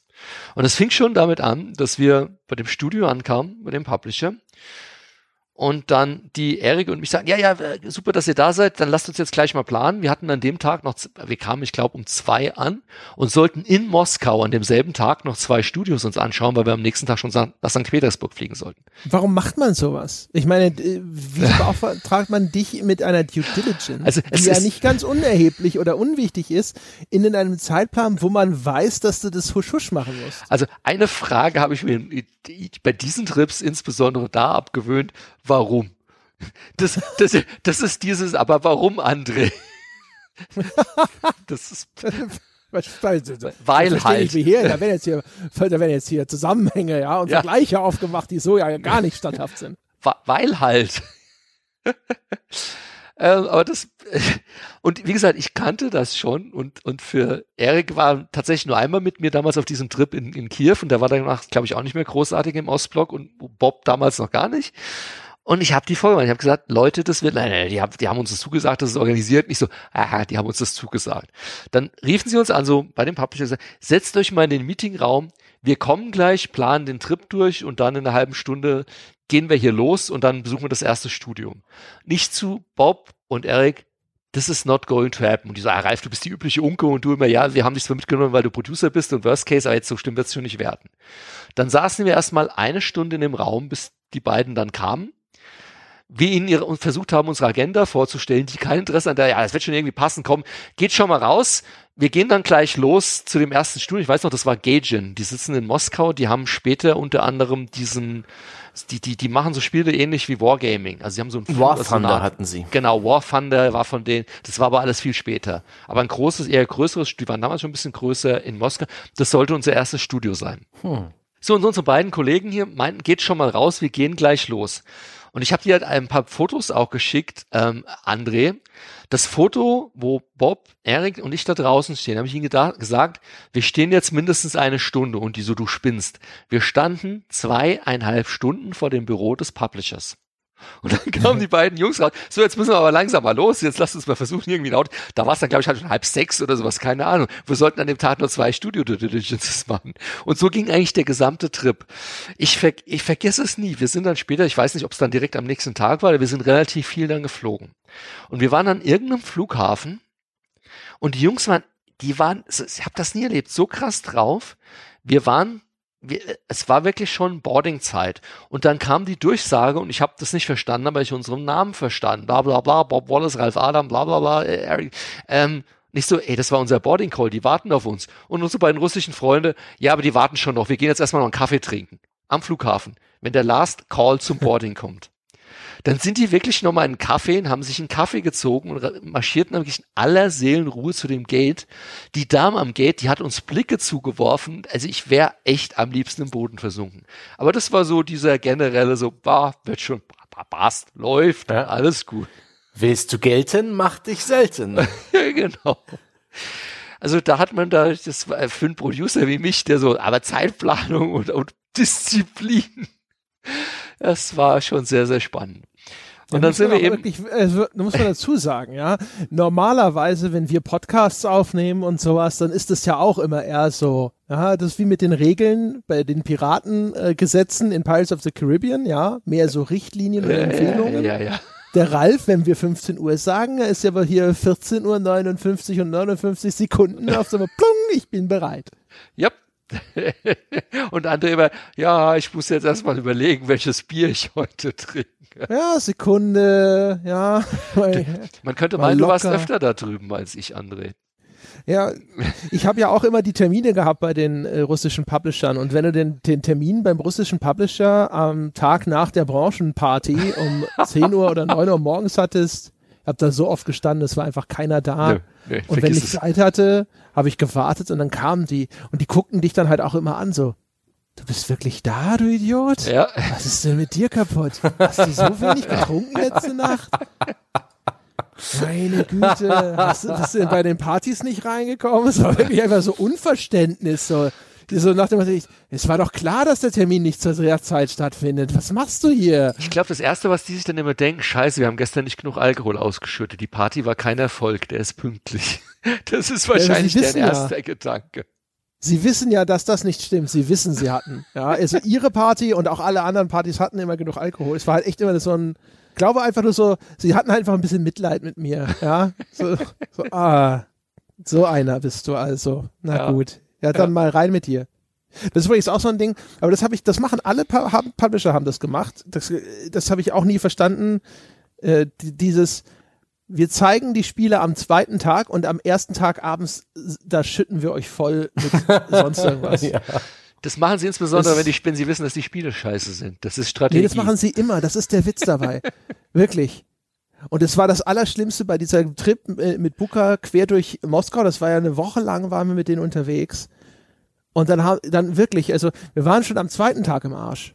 Und dann aber, dann kam noch der dritte und der vierte und sowas und dann haben die, haben die uns diese Strategiespiele, diese teilweise hochkomplexen Strategiespiele und so gezeigt und du hast nur da gesessen und hast gedacht, so, nein, ich will nur schlafen oder sterben, ja. aber ich will hier raus. Ich habe auch in, so hübsch die Büros von Nival gewesen sind, ähm, da habe ich, glaube ich, den, den entsetzt, oh nee, Quatsch, ich glaube, es war bei, oder es war bei Icepick Lodge. Ich glaube, es war bei Lodge. Ich glaube, bei denen habe ich den schlimmsten Instant-Kaffee der Welt getrunken. Das ist auch übrigens im Ostblock meine Erfahrung. Mm. Frischer Kaffee, ah, ah. Ja. Dort gibt es Nescafé Gold, wenn du quasi in, in, in der Premium-Umgebung bist. Dann, dann bist du schon bei denen, ja, da, wo es besser ist. Die haben Geld. Ja. Und ansonsten gibt es was anderes und ich vermute, es war Eisbecklasch, es war ein Gebräu. Gottes Willen. Ja, es das verfolgt mich in meinen Träumen. Ah, so ein schöner Mokka, ja. So schön krümelig. Mm. Äh, nee, also wenn du was mit Koffein willst, Kalua. Das ist das Einzige. Gleich ein White Russian am Morgen, morgen im Frühstücksbuffet. Ah, das ist Leid, das ist einer der Ralf Adam Lifehacks, ja. Bei Ja. Qualitätsspirituosen kann man sich der Inhaltsstoffe gewiss sein. Absolut. Das haben sie mir aber auch erklärt. Bei Buka haben sie gesagt, dass das, das russische Modell ist es, am nächsten Morgen einfach wieder weiter zu trinken und dann ist der Kater weg. Das habe ich tatsächlich mal mit meinem, die Finnen sind auch so drauf, mit meinem finnischen Kollegen immer gehabt, der war auch immer so drauf, aber das funktioniert bei mir gar nicht. Also am nächsten Nee, Morgen. Konterbier oder Alkohol, vergiss es, äh, no, no chance. also tatsächlich auch den ist so Kalua würde ich jetzt nicht morgens trinken, wenn ich am Abend vollgesoffen hätte. Da hänge ich Ich war dann. einmal in, in Ja. Schweden bei Starbreeze und dann äh, waren wir mit denen abends auch trinken und die hatten so einen einheimischen Lakritz Sch- Oh ja. Likör, Ja, ja, nicht Schnaps, aber und der, der wurde dann in der in dieser äh, Bar, in der wir mit denen waren, wurde der sogar dort quasi selbst hergestellt. Und das haben die, das, das Zeug haben die auch. Das haben die rangeschafft wie Kölsch, Mhm. ja. Also so quasi kranzweise, also so ein Meter, also einfach irgendwie so irrsig, irrsinnig lange Bretter, wo diese kleinen Gläschen alle drin standen, so Schottgläser. Oh, Das ist so ein skandinavisches Ding, ja. die kamen am nächsten Tag dann aber auch dann auf die Arbeit. Da, da, da. Ich habe dann einen Typen äh, kennengelernt, der- hatte, äh, der machte Motion Capturing Cleanup, ne? Also wenn äh, Motion Capturing Daten äh, gemacht werden von Schauspielern, dann sind da Sachen, wo die Technik einfach falsche Signale empfangen hat, sowieso Störgeräusche. Und das muss jemand von Hand dann nachkorrigieren, damit diese Animationen sauber sind und nicht auf einmal der Arm irgendwie quer über den Kopf springt. Und es äh, erschien mir vom, allein schon vom Zuschauen wie eine Arbeit, die einigermaßen monoton ist, aber sehr viel Fokus verlangt, weil man immer sehr genau gucken muss, ob da nicht jetzt irgendwo in einem Frame zwischendrin irgendein Scheiß dabei ist. Und ich meine so zu ihm so, ey, warst doch gestern auch gut dabei. Ist es nicht schon hart, das heute zu machen? Und das war, ähm, er wirkte so munter, so, nö, nö, zwei Kaffee, dann geht es. Ich dachte, mein Gott, wie macht das? Manche Menschen sind da auch einfach auch wieder, die sind einfach biologisch dafür geeignet, das und ich nicht. Ja, ja, das, das kenne ich aber. Also ich bin da auch nicht so. Ich brauche tatsächlich den Kaffee im Zweifel. Nehme ich lieber den Krümelkaffee oder im, keine Ahnung, Red Bull, wenn es hart auf hart kommt. Aber wenn wir schon beim Alkohol sind, das, da hat es ja auch vorhin schon mal drauf angespielt, auf meine Notizen, die ich vorab geschickt hatte. Ähm, und dann waren wir in St. Petersburg ähm, und da war es dann so, dass sie ähm, es war äh, cool, weil es war im Juni, das habe ich so auch noch nie erlebt gehabt. Und St. Petersburg ist ja relativ hoch im Norden, ich glaube so Höhe Helsinki mehr oder weniger. Und es war halt Mitsommer, das heißt, es wurde auch nicht dunkel. War auch mal eine interessante Erfahrung. Aber wofür ich St. Petersburg auch nie vergessen werde, ist zum einen eine wunderschöne Stadt. Also hat mir von allen Städten drüben wirklich mit am besten gefallen, von der Architektur und allem. Aber auch da wieder, unsere russischen Freunde haben uns im Hotel abge äh, oder untergebracht, wo sie im Vorfeld schon gesagt haben, äh, das Hotel heißt Hotel Europa. Auch so ein Lifehack, Sepp. Ähm, die meinten schon so, äh, ist immer gefährlich, wenn irgendwie in Russland ein Hotel den Namen Hotel Europa hat. Das ist meistens nicht so der beste Standard. Das habe ich mir dann auch so intern auf meine für zukünftige Trips auf die Liste geschrieben. Wir kamen dann an, von außen ging's noch einigermaßen, aber das Zimmer, ich habe sowas nie wieder erlebt. Kennt ihr den Film Geschenkt ist noch zu teuer aus den 80ern mit Tom Hanks? Da kauft er- Klassiker, selbstverständlich. da kauft er diese Bruchbude, die er dann renovieren will, und seine Frau geht dann ins Badezimmer und will sich zum ersten Mal eine Badewanne einlassen, äh, einlassen. Dreht den Wasserhahn auf, dann hört sie nur die, die Rohre wirklich ächzen und stöhnen und dann kommt ein brauner Sch Ich hab das ungelogen. genau so. Ich will eine Dusche nehmen, dreh die Dusche auf, denk erst, fällt jetzt das Hotel zusammen und dann machte ich gerade noch diesen Sidestep, weil was da rauskam, das war, ein, ich habe gedacht, Mist, ich habe nichts zum Filmen da. Also ich war nicht so geistesgegenwärtig, meine Kamera zu nehmen. Grandios, äh, dahingehend, dass ich an dem Tage nicht geduscht habe. Also es war schon, also war wirklich 1A.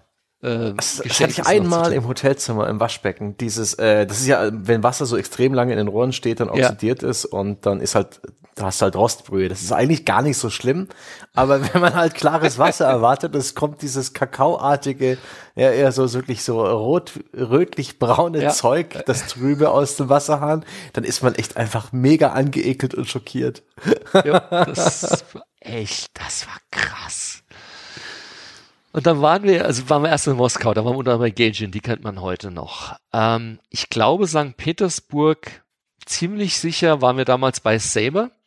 Die hatten damals ein Spiel für Atari. Das war ein Shooter, wo du die Time, äh, die, die Zeit zurückdrehen konntest. Ich habe den Namen vergessen. Das hatte so diesen Kniff. Time Shift. Ja, genau. Aber der kam doch über Vivendi. Kam das, das dann später bei Vivendi, ja, kann sein. Ja. Heute kennt man sie, die gehören jetzt zu THQ, sind ja auch inzwischen weltweit. Ähm, damals, wie gesagt, waren sie nur in St. Petersburg. Die waren auch, also wir hatten da wirklich gute, also wir hatten elf Studios und von denen waren mindestens fünf oder sechs Studios, die es heute noch gibt, die auch wirklich gut waren.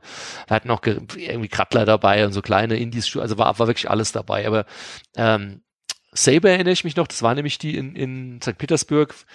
Ähm, aber egal, wo wir hinkamen, eins war immer gemein, A, die russische Gastfreundlichkeit, aber die war auch wirklich gekoppelt mit dem, wenn wir das erste, den, die erste Due Diligence morgen um 11 Uhr haben, hatten, kamen die nicht an mit wollt ihr einen Kaffee, die stellten die große Karaffe eiskalten Wodka ja. auf den Tisch, schenkten ihre Shots ein. Dazu, das habe ich dann auch gelernt, du trinkst kein, wenn du nur Wodka trinkst, in Russland bist du ein Säufer. Es gab immer so kleine Brotschnitten dazu mit diesem derben Fett, also diese ganz, dieser ganz weiße Fett, also quasi Speck, Speck aber ohne die Form, äh, da ist kein Fleisch mehr, es ist nur noch dieses ja. weiße Fett.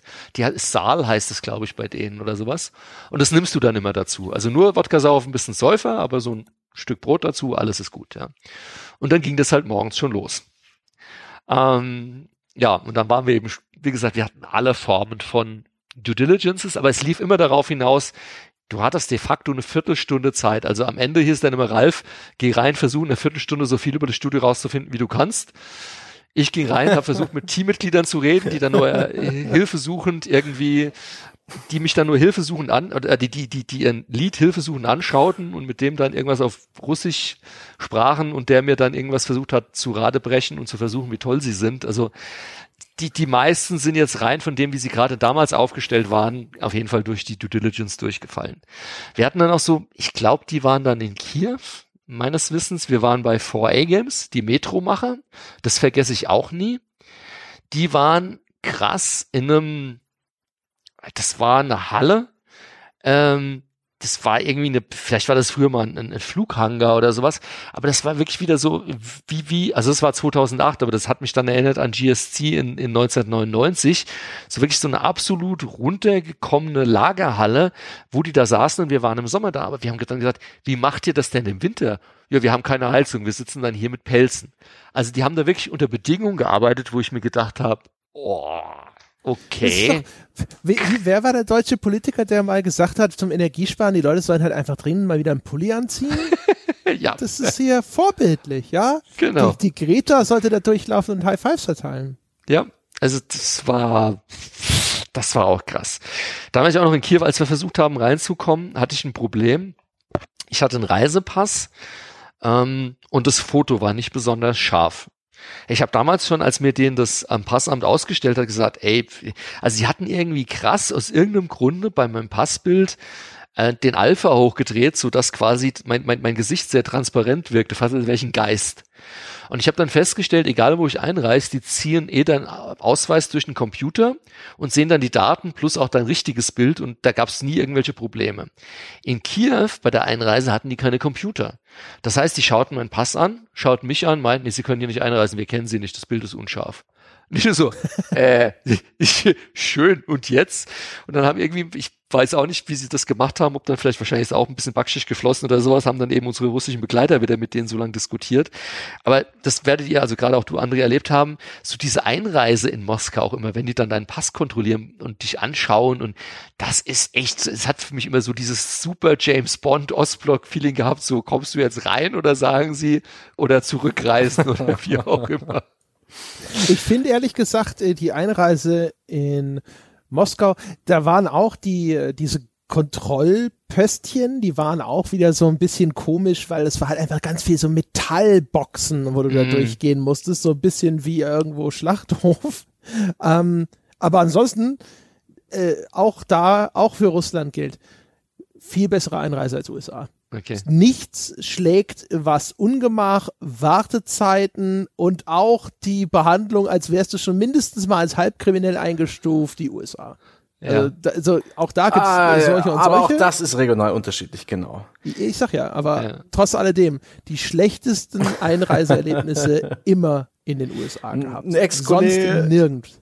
Ein Ex-Kollege hat mir erzählt, er ist mal in den USA eingereist, in Texas. Und der Grenzbeamte hat in seinen Pass geschaut, lange gewartet, geschwiegen, ihn angeschaut und gesagt, Welcome home, son.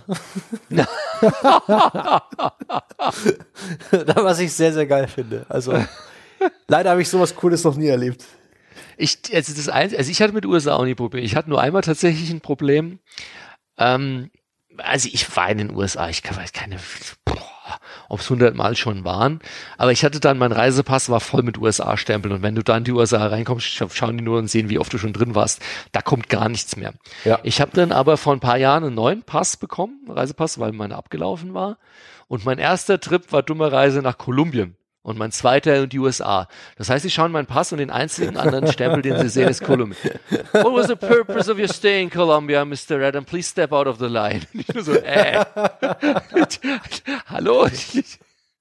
Das war dummes, also, dummes Ich hatte Timing. auch immer sau viele USA-Stempel aber ich habe halt meinen, meinen ersten Reisepass, den habe ich halt immer gehütet wie mein Augapfel, weil da halt sozusagen meine ganze, mein ganzes Globetrotting drin abgebildet war. Und ja. ich hatte dann halt aber auch hinterher ein Russland-Visum drin, China-Visum drin. Also das hat vielleicht dann nicht mehr geholfen. Also ich hatte auch immer ganz viele USA-Stempel und wie gesagt, manchmal war es total smooth und das war auch total nett. Aber also wenn ich es jemals hatte, dass ich bei der Einreise Leute hatte, die so, wirklich sehr grimmig und sehr äh, so wenn es sein muss, Stempel abgegeben haben, dann war es echt immer USA. Und ansonsten alles andere äh, auch so, wo man so, keine Ahnung, war ja einmal in, äh, was war das, Abu Dhabi, glaube ich. Mhm. Nee, Dubai, Entschuldigung. Dubai zum Beispiel, äh, Ukraine, Russland, Hongkong, China. Nirgendwo war es so ein Geschissel wie bei den Amerikanern. Mhm.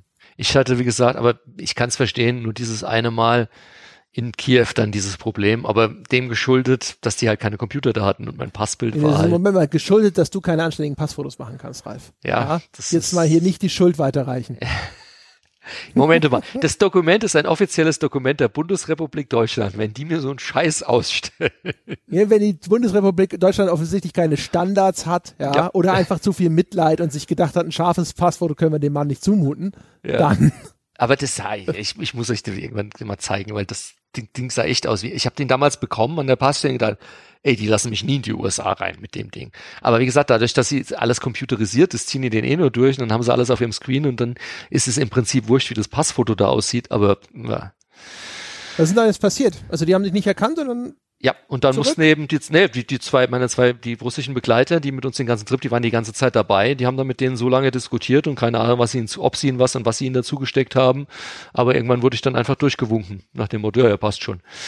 Die haben einfach gesagt, weißt du eigentlich, wer unser Übersetzer ist? Ja, wahrscheinlich. Irgendwie sowas. Keine Ahnung. Ja, und dann kam aber der, der, dann sind wir eben wieder zurück von Kiew nach Moskau und dann kam der absolute Höhepunkt dieser Reise. Ähm, und das war Voronezh. Das war der letzte äh, Stop sozusagen dieses Trips. Und wir sind nach Voronezh geflogen. Und Voronezh ist irgendwie 600, 700 Kilometer südlich von Moskau, irgendwo in the middle of nowhere, wie schon mal gesagt. Und dann kamen wir da an und es war so, es fliegt, gibt nur ein Flugzeug, das nach Voronezh fliegt. Ähm, und das ist, kommt nur Freitagmorgens rein und Freitagabends wieder raus. Und wir landeten und gingen raus, gingen durch die Zollkontrolle, haben unser Gepäck geholt und dann kamen die, die zwei, unsere zwei russischen Kollegen einen Anruf aus dem Hauptquartier, legten, diskutierten auf Russisch, legten auch in meinen, hier, wir haben gerade von unserer Sekretärin, die die ganzen Reisen organisiert hat, einen Anruf bekommen, der Flug heute Abend aus Voronezh raus ist gestrichen. Es geht keiner raus, der nächste geht erst in einer Woche. und Erik Bob nicht so, Ey, und jetzt, ja, müssen wir mal schauen, es gibt irgendwie so ein, so, so ein Nachtexpress dann irgendwie aus Voronezh zurück nach Moskau. Müssen wir halt mal schauen, wie wir das dann irgendwie deichseln und wie wir dann zurückkommen. Dann werden wir uns schon irgendwie durchschlagen, war so der Subtext. dann sind wir erstmal zu dem Studio und Voronezh, das fand ich auch, äh, also Voronezh war damals schon 2008 eine Millionenstadt, wahrscheinlich größer als Berlin von der Einwohnerzahl.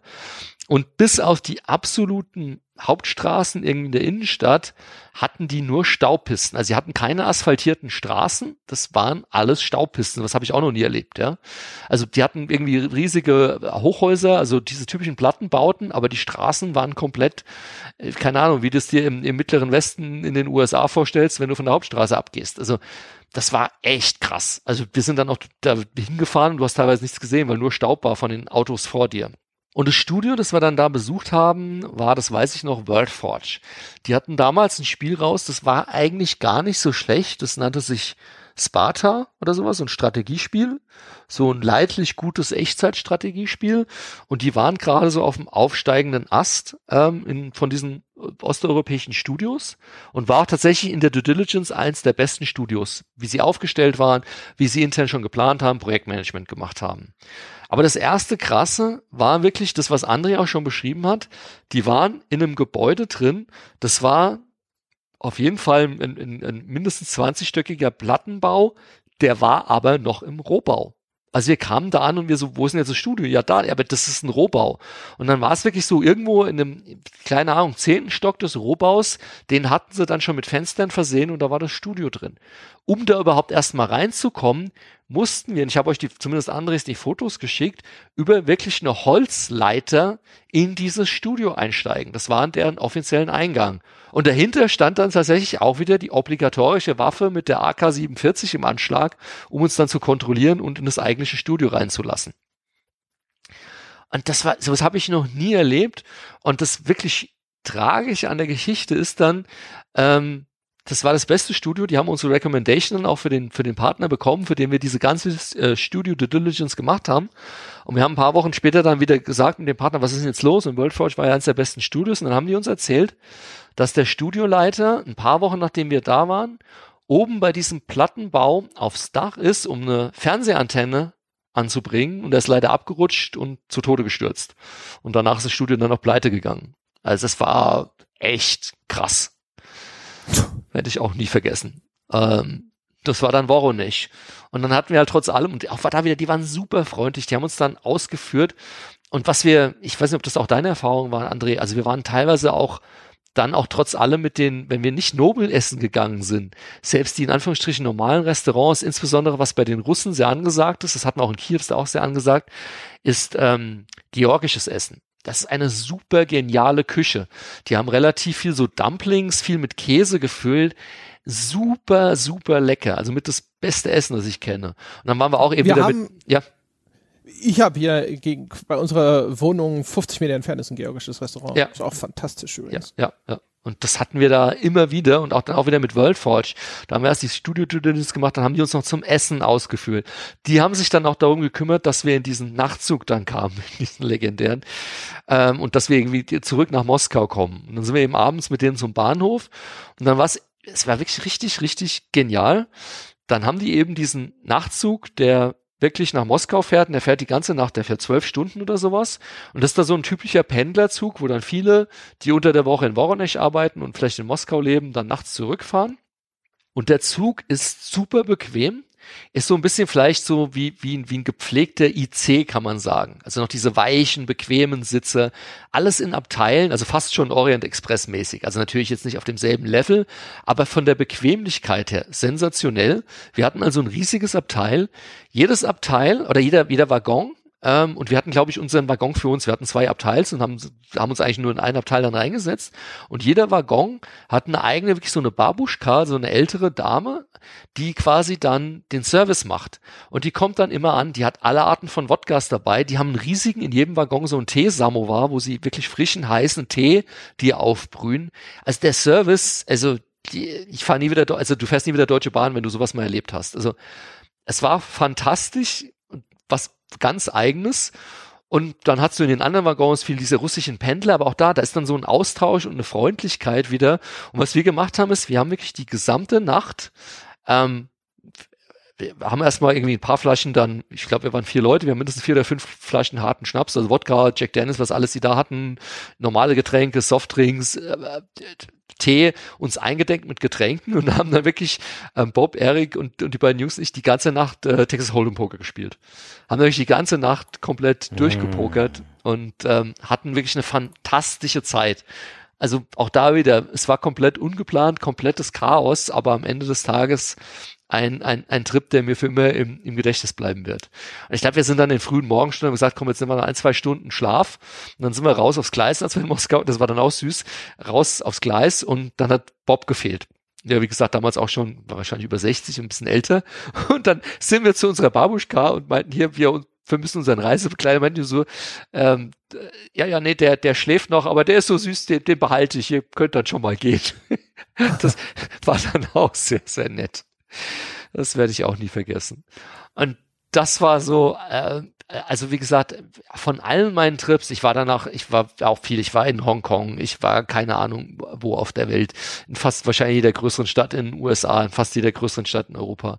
Aber diese, diese Russland-Trips, die werden mir für immer in Erinnerung bleiben. Ich war dann später nochmal, also vor zwei, drei Jahren, ähm, haben dann Vera, meine Verlobte, mit, die auch dasselbe macht wie ich, und ich war nochmal ähm, viel in der Ukraine. Wir haben da mehrere Projekte mit russisch oder mit ukrainischen Teams zusammen gemacht und das war immer wieder grandios. Aber dieser elf Studios in sieben Tage Trip, das war, glaube ich, auch bis heute mit Abstand das in vielerlei Hinsicht absurdeste, was ich je erlebt habe, aber auch das köstlichste und unvergesslichste und ja, das war schon eine coole Zeit damals. Boah, das scheint dazu zu gehören. Ich habe ja auch, das kennen die Leute hier im Podcast vielleicht schon äh, inzwischen zur Genüge, aber ich habe ja auch äh, bei Booker, wir sind dann von Moskau nach St. Petersburg auch mit so einem Nachtzug gefahren in so Schlafwagenabteilen. Ja. Haben auch die ganze Nacht dann nur durchgezecht und so. Die haben auch in Plastiktüten, haben die dann Plastiktütenweise Wodka da reingeschleppt, ja, die Jungs ja, von ja. Booker und so.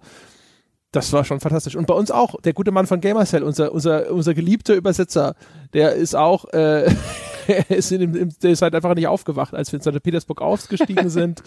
Und der ist dann mit dem Zug, der Zug ist einfach weitergefahren zu so einem Rangierbahnhof.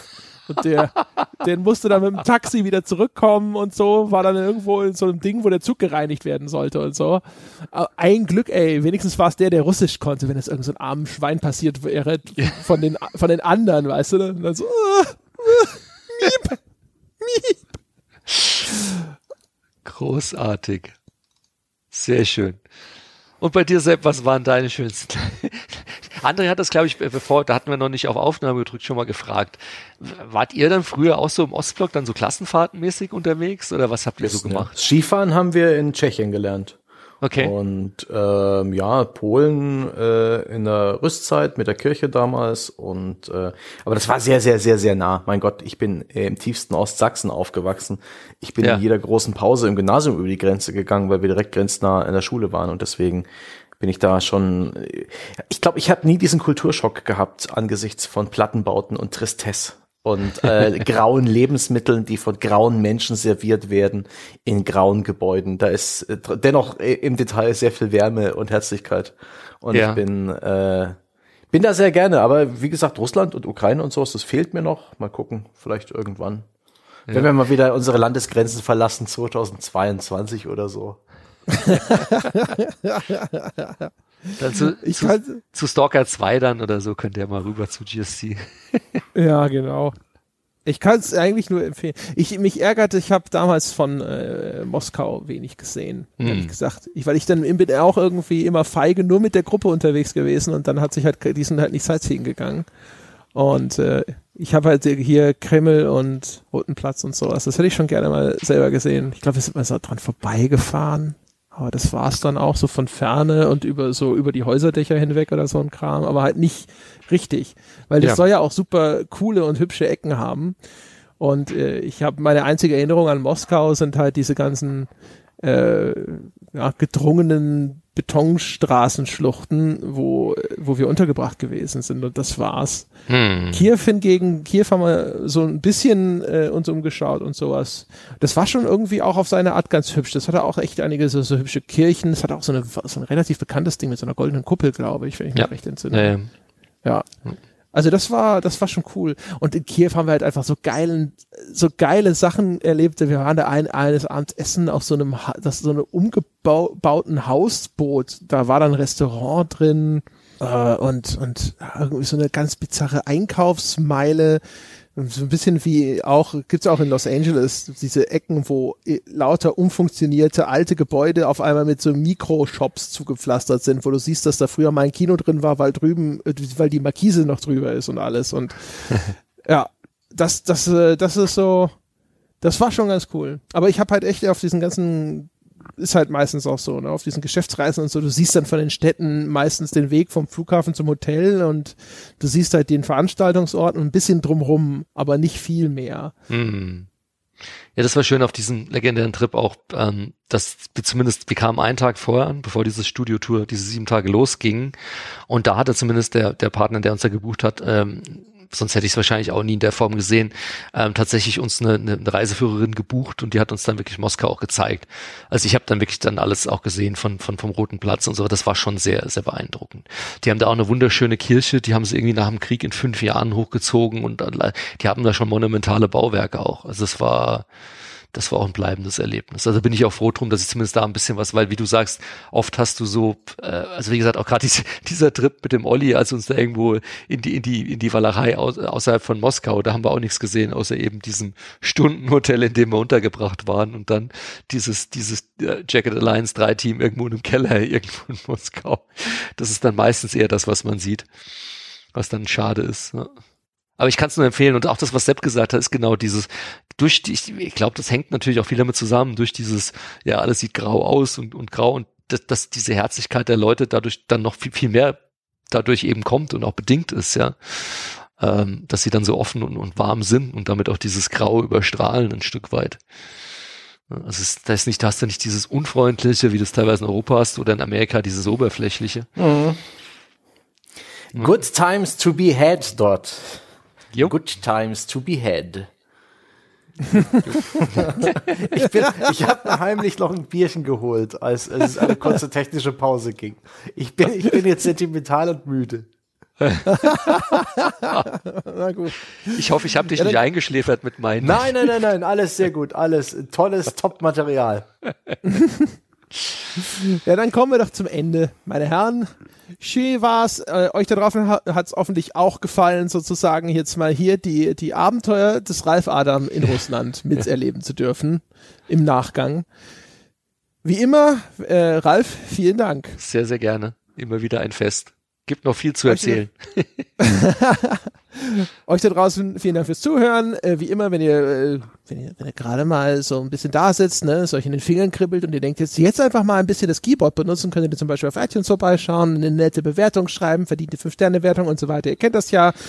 Ihr könnt es bewerten auf Facebook, ihr könnt es folgen auf Spotify oder ihr könntet dieses wunderbare Projekt, das euch diesen hervorragenden Podcast geschenkt hat, etwas Gutes tun. Ja, ihr könntet uns und den unabhängigen Journalismus, den wir quasi personifizieren, unterstützen und könntet vorbeischauen auf gamespodcast.de slash abo oder auf patreon.com slash auf ein Bier und Unterstützer werden. Da wären wir euch sehr dankbar, da würden wir uns sehr freuen.